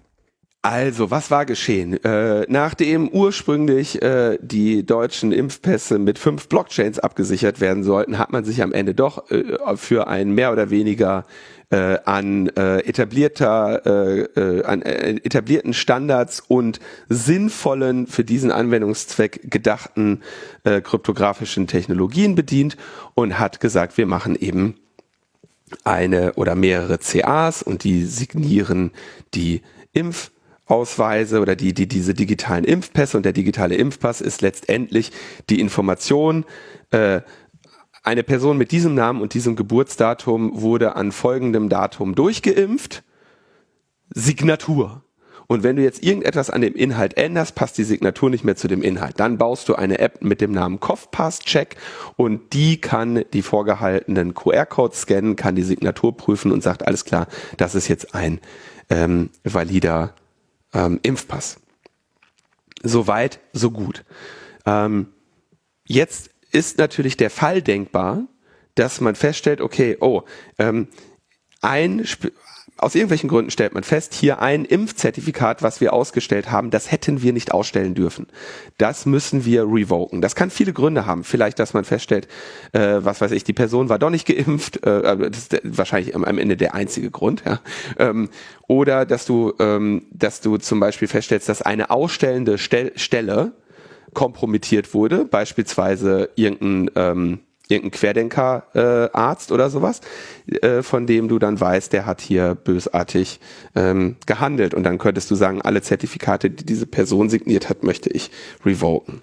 Das ist, also Revocation ist ein äh, definierter Standardprozess sämtlicher ähm, PKI, also Public Private Key CA-Infrastrukturen. Da ist das immer auch vorgesehen, dass du also einen Standard dafür hast, eine signierte Liste zu veröffentlichen und zu sagen, hier übrigens entgegen der Signatur, die wir, was weiß ich, vor drei Monaten angebracht haben, bitte diesem Zertifikat nicht mehr trauen. Wo haben wir so etwas schon mal äh, gesehen oder in Logbuch Netzpolitik berichtet? Das äh, findet man zum Beispiel, wenn so eine CA kompromittiert wurde. Wir haben, glaube ich, vor oder wir werden sicherlich vor vielen Jahren über diesen Digi Diginotar-Hack berichtet haben, wo eben eine CA gehackt wurde und dann quasi bösartige, also Zertifikate signiert wurden, die waren dann gültig und die mussten dann eben auf eine Revocation-Liste und dann mussten alle Browser sich merken, Zertifikate mit der Seriennummer von denen signiert sind nicht gültig, obwohl sie noch im Rahmen ihres Gültigkeitszeitraums sind. Das ist der Grund übrigens, warum, ähm, wenn du jetzt eine COFPass Checkup App hast, die Ah, du, du, du erwarten müsstest, dass die regelmäßig einmal online ist, um sich die aktuellen CRLs zu holen, die Certificate Revocation Lists. Nun, genau diese Revocation wird, wurde aber nicht gebaut. Und ähm, es, es wurde also nicht daran gedacht, dass man eventuell irgendeinen digitalen Impfpass irgendwann einmal vielleicht auch widerrufen wollen würde. Ähm, ich weiß nur, dass sie nicht gebaut wurde. Mir ist nicht ganz klar, warum. Üblicherweise liegt das in solchen Fällen daran, dass das äh, Bundesgesundheitsministerium das nicht beauftragt hat.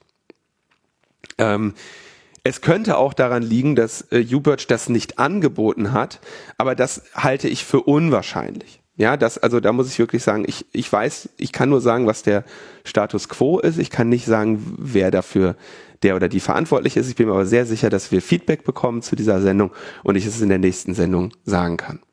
So, jetzt äh, gab es ja außerdem den Punkt, wer, wie schaffen wir es, dass diese ganzen ähm, berechtigten Stellen, also Impfzentren, Ärztinnen und Ärzte und Apotheken, diese, ähm, diese Zertifikate zum Signieren bekommen. Und der, sag ich mal, die, die reine Lehre wäre, jede einzelne Stelle, die die Erlaubnis hat, Impfzertifikate auszustellen, bekommt ein individuelles Keypair, ja, also ein eigenes Zertifikat, welches berechtigt ist zum Ausstellen von Impfbescheinigungen. Das wiederum ist mit einer oder mehreren CAs äh, signiert, denen dann eben die Check-Apps vertrauen. Und dann hättest du eine Situation, in der du wenige Vertrauensanker in der App hast und diese äh, Vertrauensanker dürfen aber das Vertrauen delegieren und dann könntest du am Ende dafür sorgen, dass ne, jedes Impfzentrum, jede Apotheke, jede Ärztin ihre eigenen äh, Zertifikate hätte zum, zum Signieren. Und äh, das wäre das wäre jetzt die reine Lehre gewesen. Ähm, natürlich stellt, hast du dann ein riesiges logistisches Problem, weil du jetzt auf einmal Keys an äh, alle diese Stellen geben musst. Äh, da, da hat man sich dann eben für einen Weg entschieden zu sagen, nee, nee, lass uns lieber irgendwie so ein, so ein Service bauen, so ein Signaturservice, der dann eben von einigen wenigen Stellen unterhalten wird. Und du bekommst als Ärztin, als Apotheke oder sonst wer eben quasi einen Account dazu. Ähm, nachvollziehbar. Tim hatte ja auch äh, ursprünglich äh, sehr große Zweifel daran, dass sie das so schnell ausgerollt kriegen mit dem digitalen Impfpass. Und da muss man einfach sagen, das haben sie so schnell hinbekommen. Das haben sie innerhalb kürzester Zeit aus dem Boden geschossen.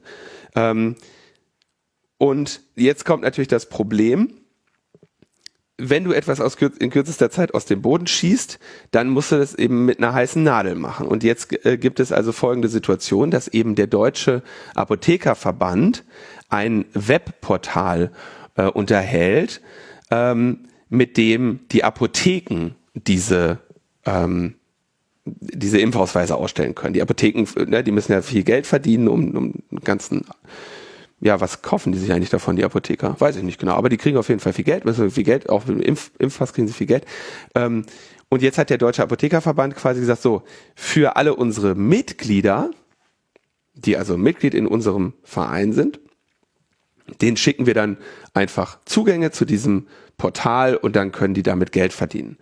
Ähm, es gibt aber auch Apotheken, die sind nicht Mitglied des DAV. Äh, das sind äh, laut Berichterstattung wenige hundert. Und die können sich aber auch über den DAV einen Zugang zu diesem Webportal geben lassen, einrichten lassen. Und dafür müssen sie äh, ihre Existenz als Apotheke nachweisen. Und dafür brauchen sie im Prinzip drei, äh, zwei Dokumente, nämlich die Betriebserlaubnis und äh, den Bescheid des Nacht- und Notdienstfonds. Ja, ähm, das sind zwei Dokumente, die du dann dabei bringen musst. Und außerdem kannst du in diesem musst du noch deine Telematik-ID angeben. So. Mhm. Das sind die drei Dinge, die du brauchst. Jetzt sind äh, Martin Schiersich und André Zilch, die äh, einigen ja äh, sicherlich bekannt sind, auch von Vorträgen auf dem Chaos Communication Congress, wo sie genau diesen Trick, den sie jetzt machen, mit jeder einzelnen äh, Sache durchgespielt haben. Ja, also man sollte sich inzwischen eigentlich damit rechnen, wenn du irgendwie sagst, wir haben einen äh, Registrierungsprozess, der mit irgendwelchen Dokumenten funktioniert, dann solltest du eigentlich damit rechnen, dass äh, Martin Schiersich dir ein gefälschtes Dokument schickt. Ja, und das hat er natürlich auch hier äh, getan, nämlich die Betriebserlaubnis findest du bei vielen Apotheken im Internet äh, weil sie die zu, zu Beweis, dass sie eine Apotheke sind, offenbar bereitstellen. Hat er die genommen und hat eine andere Apotheke erfunden. Den äh, Bescheid des Nacht- und Notdienstfonds haben sie von einem benachbarten Apotheker äh, bekommen. Und in das Feld der Telematik-ID haben sie einfach irgendwas eingetragen. Ergebnis, sie haben dann wenige Tage später in, an ihre Wohnadresse äh, die Zugangsdaten für dieses DAV äh, Webportal bekommen, was nur mit Nutzername und Passwort geschützt ist.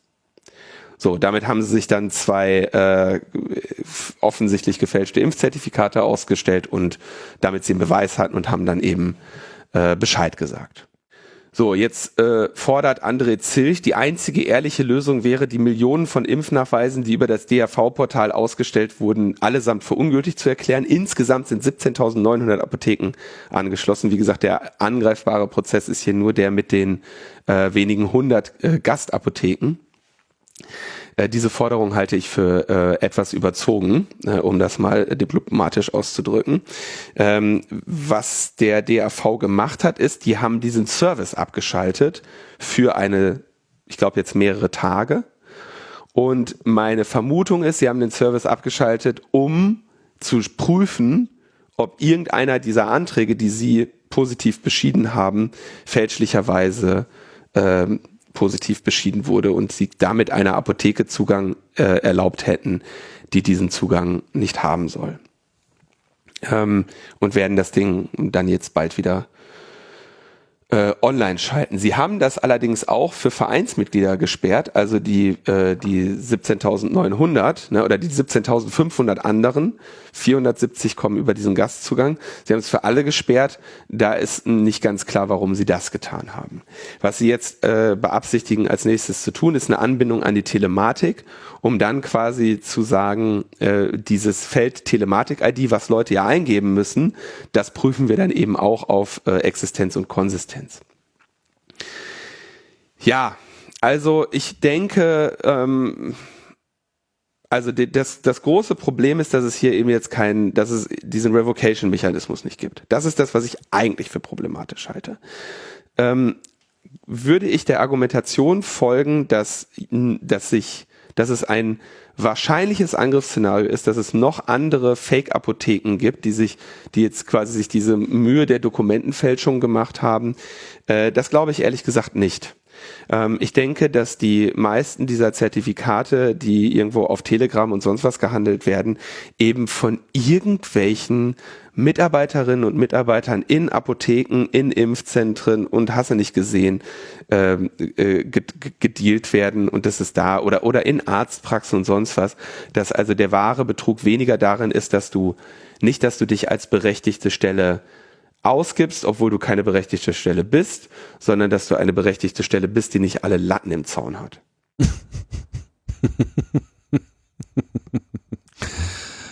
Genau, oder zumindest so viel äh, interne kriminelle Energie äh, verspürt, äh, da äh, von den vorgeschriebenen Prozeduren abzuweichen. Genau, das, das denke ich, wäre hier die äh, realistischere äh, Perspektive. Und Ja, äh, natürlich muss man dem DRV sagen, ich meine, wenn, wer solche Berechtigungen vergibt, äh, der sollte ohnehin kein Nutzername, passwortgeschütztes Webportal haben. Und natürlich äh, sind die äh, hätten die diese Berechtigungen ordentlich prüfen müssen. Also die, die Schwachstelle ist ja da. Ich glaube, ne, also die lässt sich auch nicht wegdiskutieren, die muss auch behoben werden und hätte auch nie da sein dürfen. Äh, ich denke nur, dass sie ähm, das jetzt nicht äh, der Schwarzmarkt für ähm, Fake-Impfzertifikate zum Erliegen kommt.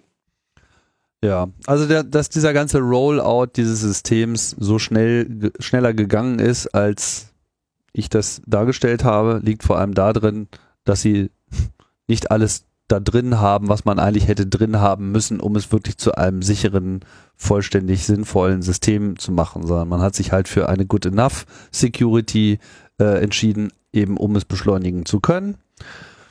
Da spricht sicherlich in Teilen was dafür, aber von vornherein eben äh, solche Revocation-Szenarios dann auch nicht zu ermöglichen, halte ich dann perspektivisch eher für einen Fehler.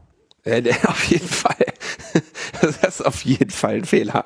Äh, da haben wir übrigens auch damals noch mit Ralf Bendrath drüber gesprochen. Also auf der EU, der, der EU-Impfpass, der sieht auf jeden Fall vor, dass du Revocation machen kannst. Ja. Kommt dann alles später. Aber man, ich muss jetzt zumindest mal sagen, dass du ein, also es ist nicht, ist natürlich nicht gut, dass du einen Webservice ausrollst, der diese Signiererei machst. Aber wenn du jetzt jeder Apotheke und jeder Arztpraxis wirklich eine Signaturkarte und eine eigene Software gegeben hättest, dann wäre das auch wirklich nie fertig geworden. Und dann hättest du außerdem irgendwie einen relativ teuren äh, Support-Hotline haben müssen für die Leute, die halt, was weiß ich, die PIN zur Signaturkarte vergessen haben äh, und nicht mehr in der Lage sind, ihre äh, Aufgaben zu erfüllen, weil wenn du Leuten Schlüssel in die Hände gibst, dann musst du natürlich auch dafür sorgen, dass die die Bedeutung dieser Schlüssel verstehen und äh, diese äh, anwenden, ja, und dieser gerecht werden. Weißt du, wer das nicht getan hat?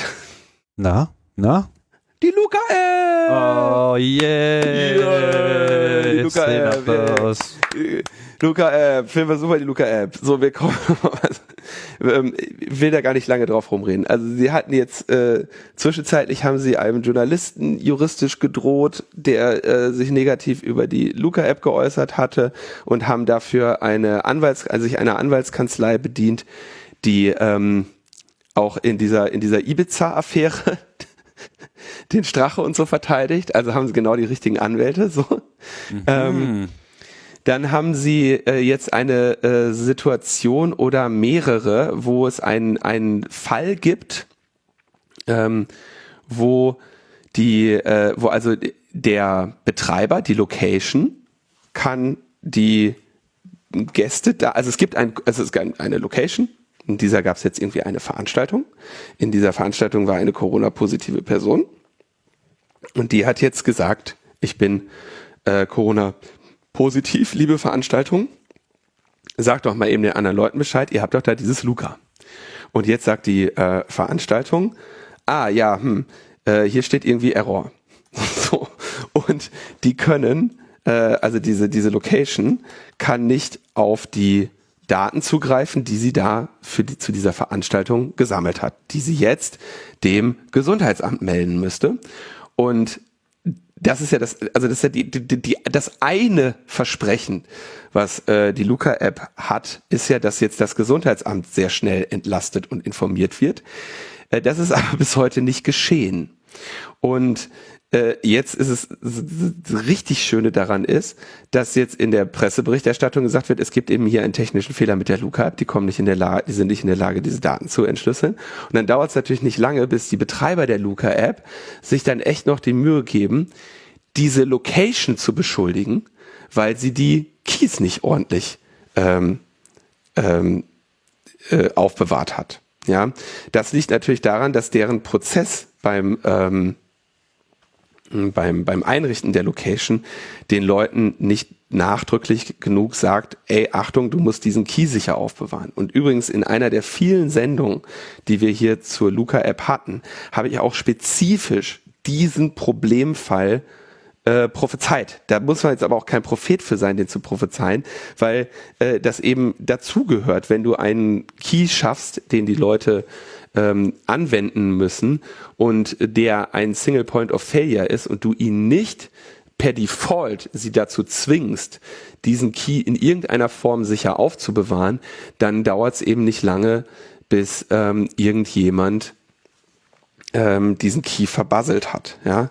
Und dann äh, kannst du natürlich, äh, also das finde ich ja auch so, so, so, also es zeigt ja wirklich von großer charakterlicher Größe, dass du als Betreiber dieser Luca-Plattform dann deine, die, die Locations beschuldigst. Aber die sind ja zum Glück nicht deine Kunden, weil du hast ja nur den Staat um Kohle für diesen Kram erleichtert. Insofern kannst du denen natürlich gerne und leicht äh, die Schuld geben. Oh Mann. Äh, das ist das eine. Ansonsten gibt's äh, Probleme, ähm, dass die hatten ja immer so ein, ein, sagen wir, ein gespaltenes Verhältnis zu Sonderzeichen.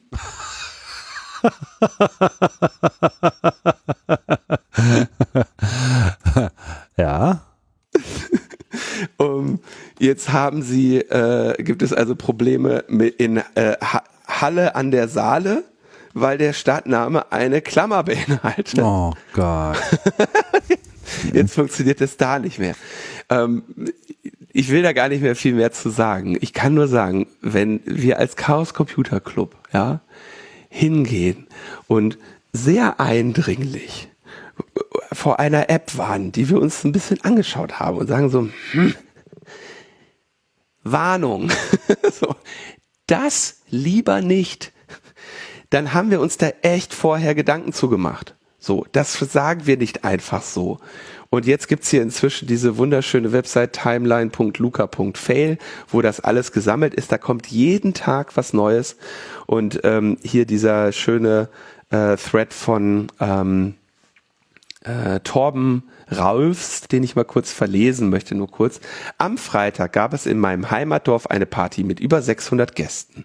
Nun hat sich herausgestellt, dass es mindestens einen Corona-Positiven unter den Gästen gab, was mich daran wütend macht. Am Eingang mussten immerhin alle Gäste in der Luca-App einchecken. Das Gesundheitsamt hat mittlerweile alle Daten angefordert, aber es gab bislang keine SMS oder E-Mail an alle Gäste. Warum nicht?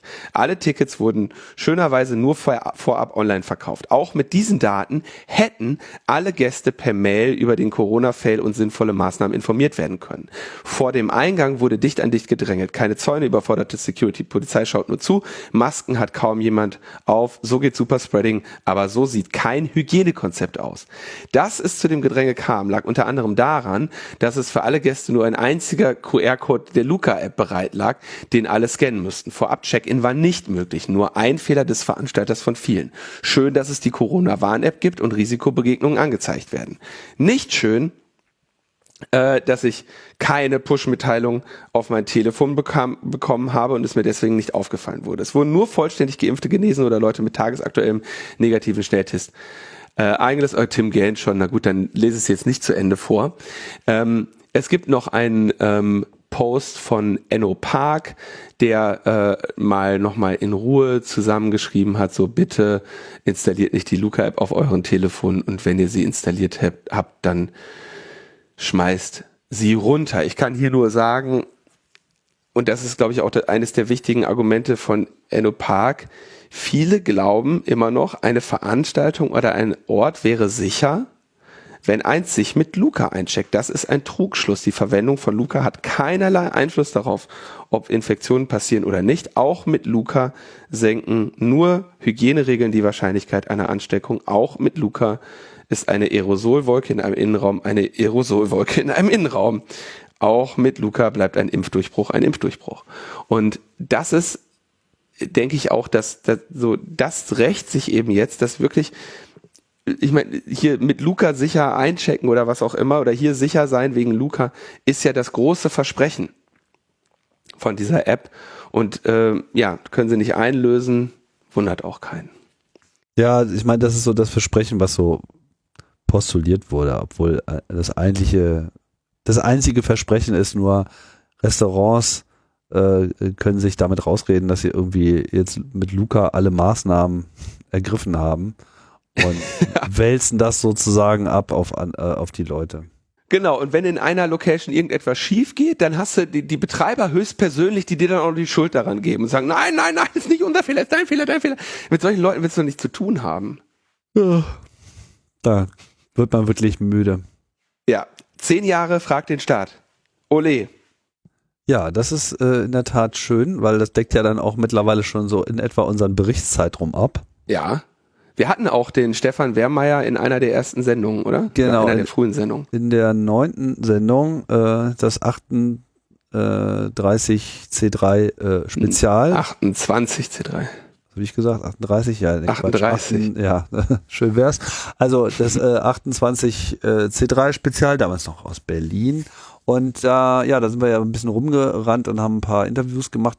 Übrigens auch eine der Sendungen, die jetzt äh, ein vollständiges Transkript erhalten hat. Ich habe mir ja tatsächlich jetzt mal die Mühe gemacht und nahezu alle Sendungen mit Transkripten versehen. Ich glaube, es sind nur so zehn übrig, wo irgendwie keine richtigen Backups da waren und so weiter keine schlechte Quote, aber ich hätte natürlich gerne auch alle erwischt. Wie auch immer, auf jeden Fall ist hier das kurze Interview mit Stefan Wehrmeier, der halt dort einen Vortrag gehalten hat und das Projekt, was im August vorher gegründet wurde, äh, erstmalig der größeren Öffentlichkeit vorgestellt. Und seitdem ging es ja nur steil nach oben.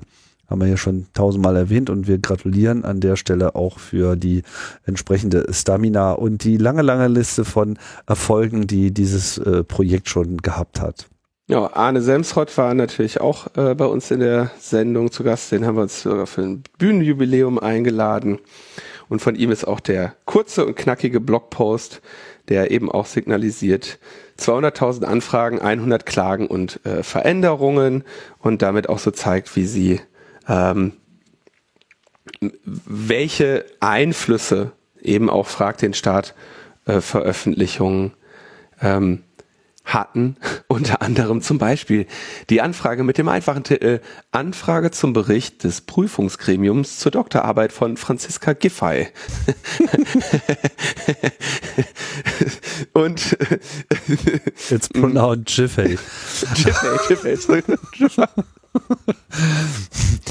ja, naja, also äh, ganz ehrlich, und das merkt man auch daran, aber auch an vielen anderen Sachen. Also ich mag es ja immer, wenn sich, wenn sich überhaupt Projekte so, äh, solche aktivistischen Projekte finden. Und ich mag es auch, wenn sie Erfolg haben. Und ich mag es auch, wenn sie große Sichtbarkeit erlangen und wenn sie weitermachen und äh, dabei auch immer besser werden. Aber was ich besonders mag, ist, wenn solche Projekte auch so einen ganz eigenen Humor entwickeln, der gerade von Arne, aber auch den anderen Vertretern immer wieder trefflich ähm, äh, in die Öffentlichkeit getragen wird. Gerade diese jährlichen Wasserstandsmeldungen, die man auf dem Kongress so nachhören kann, sind immer wieder sehr, sehr, sehr, sehr lustig, weil einfach man äh, merkt, dass sie Spaß am Gerät haben und äh, auch Spaß am System hacken, was es ja eigentlich ist. Ne? Also man schlägt, schlä, äh, schlägt dem Staat ein bisschen äh, das Schnippchen mit den eigenen äh, Waffen. Und ja, und den Humor, den sie dabei an den Tag legen, für den gibt's hier nochmal ein extra Bienchen. Und sie haben sich eine äh, Webseite gebaut, selber geschenkt. Äh, zehn Jahre fragt den Staat. Äh, ähm, mein Geburtstagsgeschenk für Frag den Staat, monatlicher Spendenbetrag. Ja, und da kann man gerne mal auf diese, das ist sehr schön, kann man auf, äh, ähm, auf diese äh, Webseite gehen und das ist, da ist Geld halt wirklich ganz gut investiert, würde ich sagen. Und wie wir auch äh, uns erinnern, äh, chronisch immer noch underfunded. Was waren damals nochmal unser Sendungstitel? 1,3 Stellen auf so und so viele Personen oder was Arne damals gesagt hatte. Da ist euer Geld äh, gut angelegt. Gut. Wie auch bei Spenden für Logbuch Netzpolitik. Auch eine hervorragende ja. Investition in die Zukunft. Das äh, muss dabei auch nochmal erwähnt werden.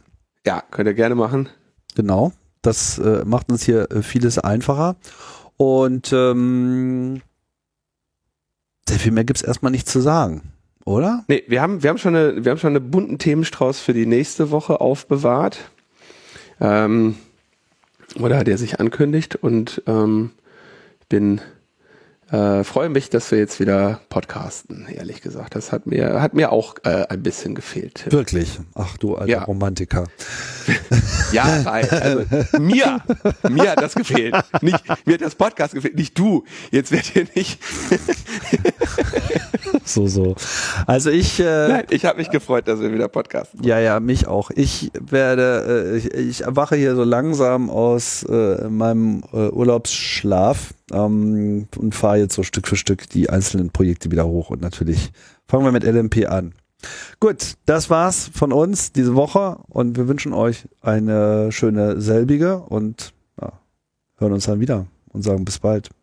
Bis bald. Tschüss. Ciao, ciao.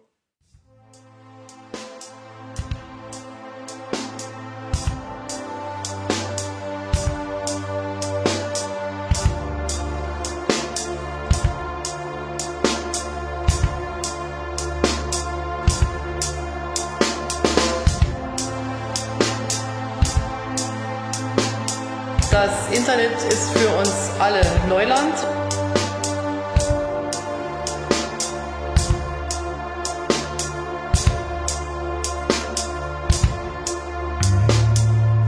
kaum den Bahnhof verlassen und dann ein bis zwei Balken, Eckstand und Wand, Autopanne, kurz vor Berlin, zu Fuß zum nächsten Ort, zum Telefonieren.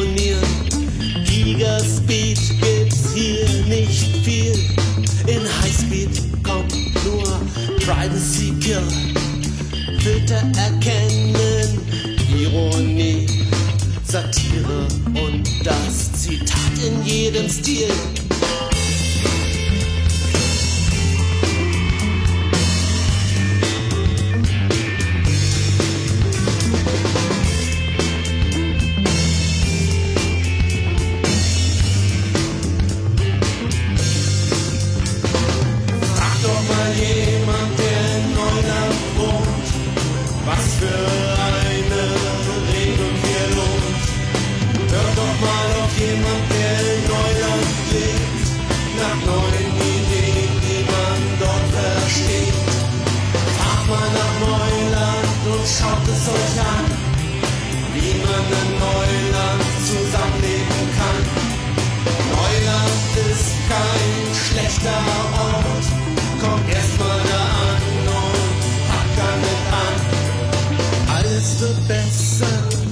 Mein Passwort kennt.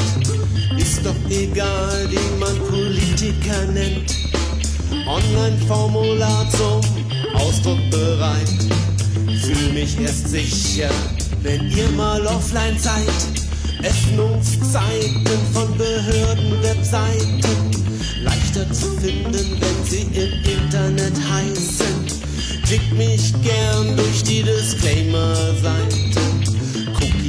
Cookie-Richtlinien mir gern Kopfschmerz bereiten.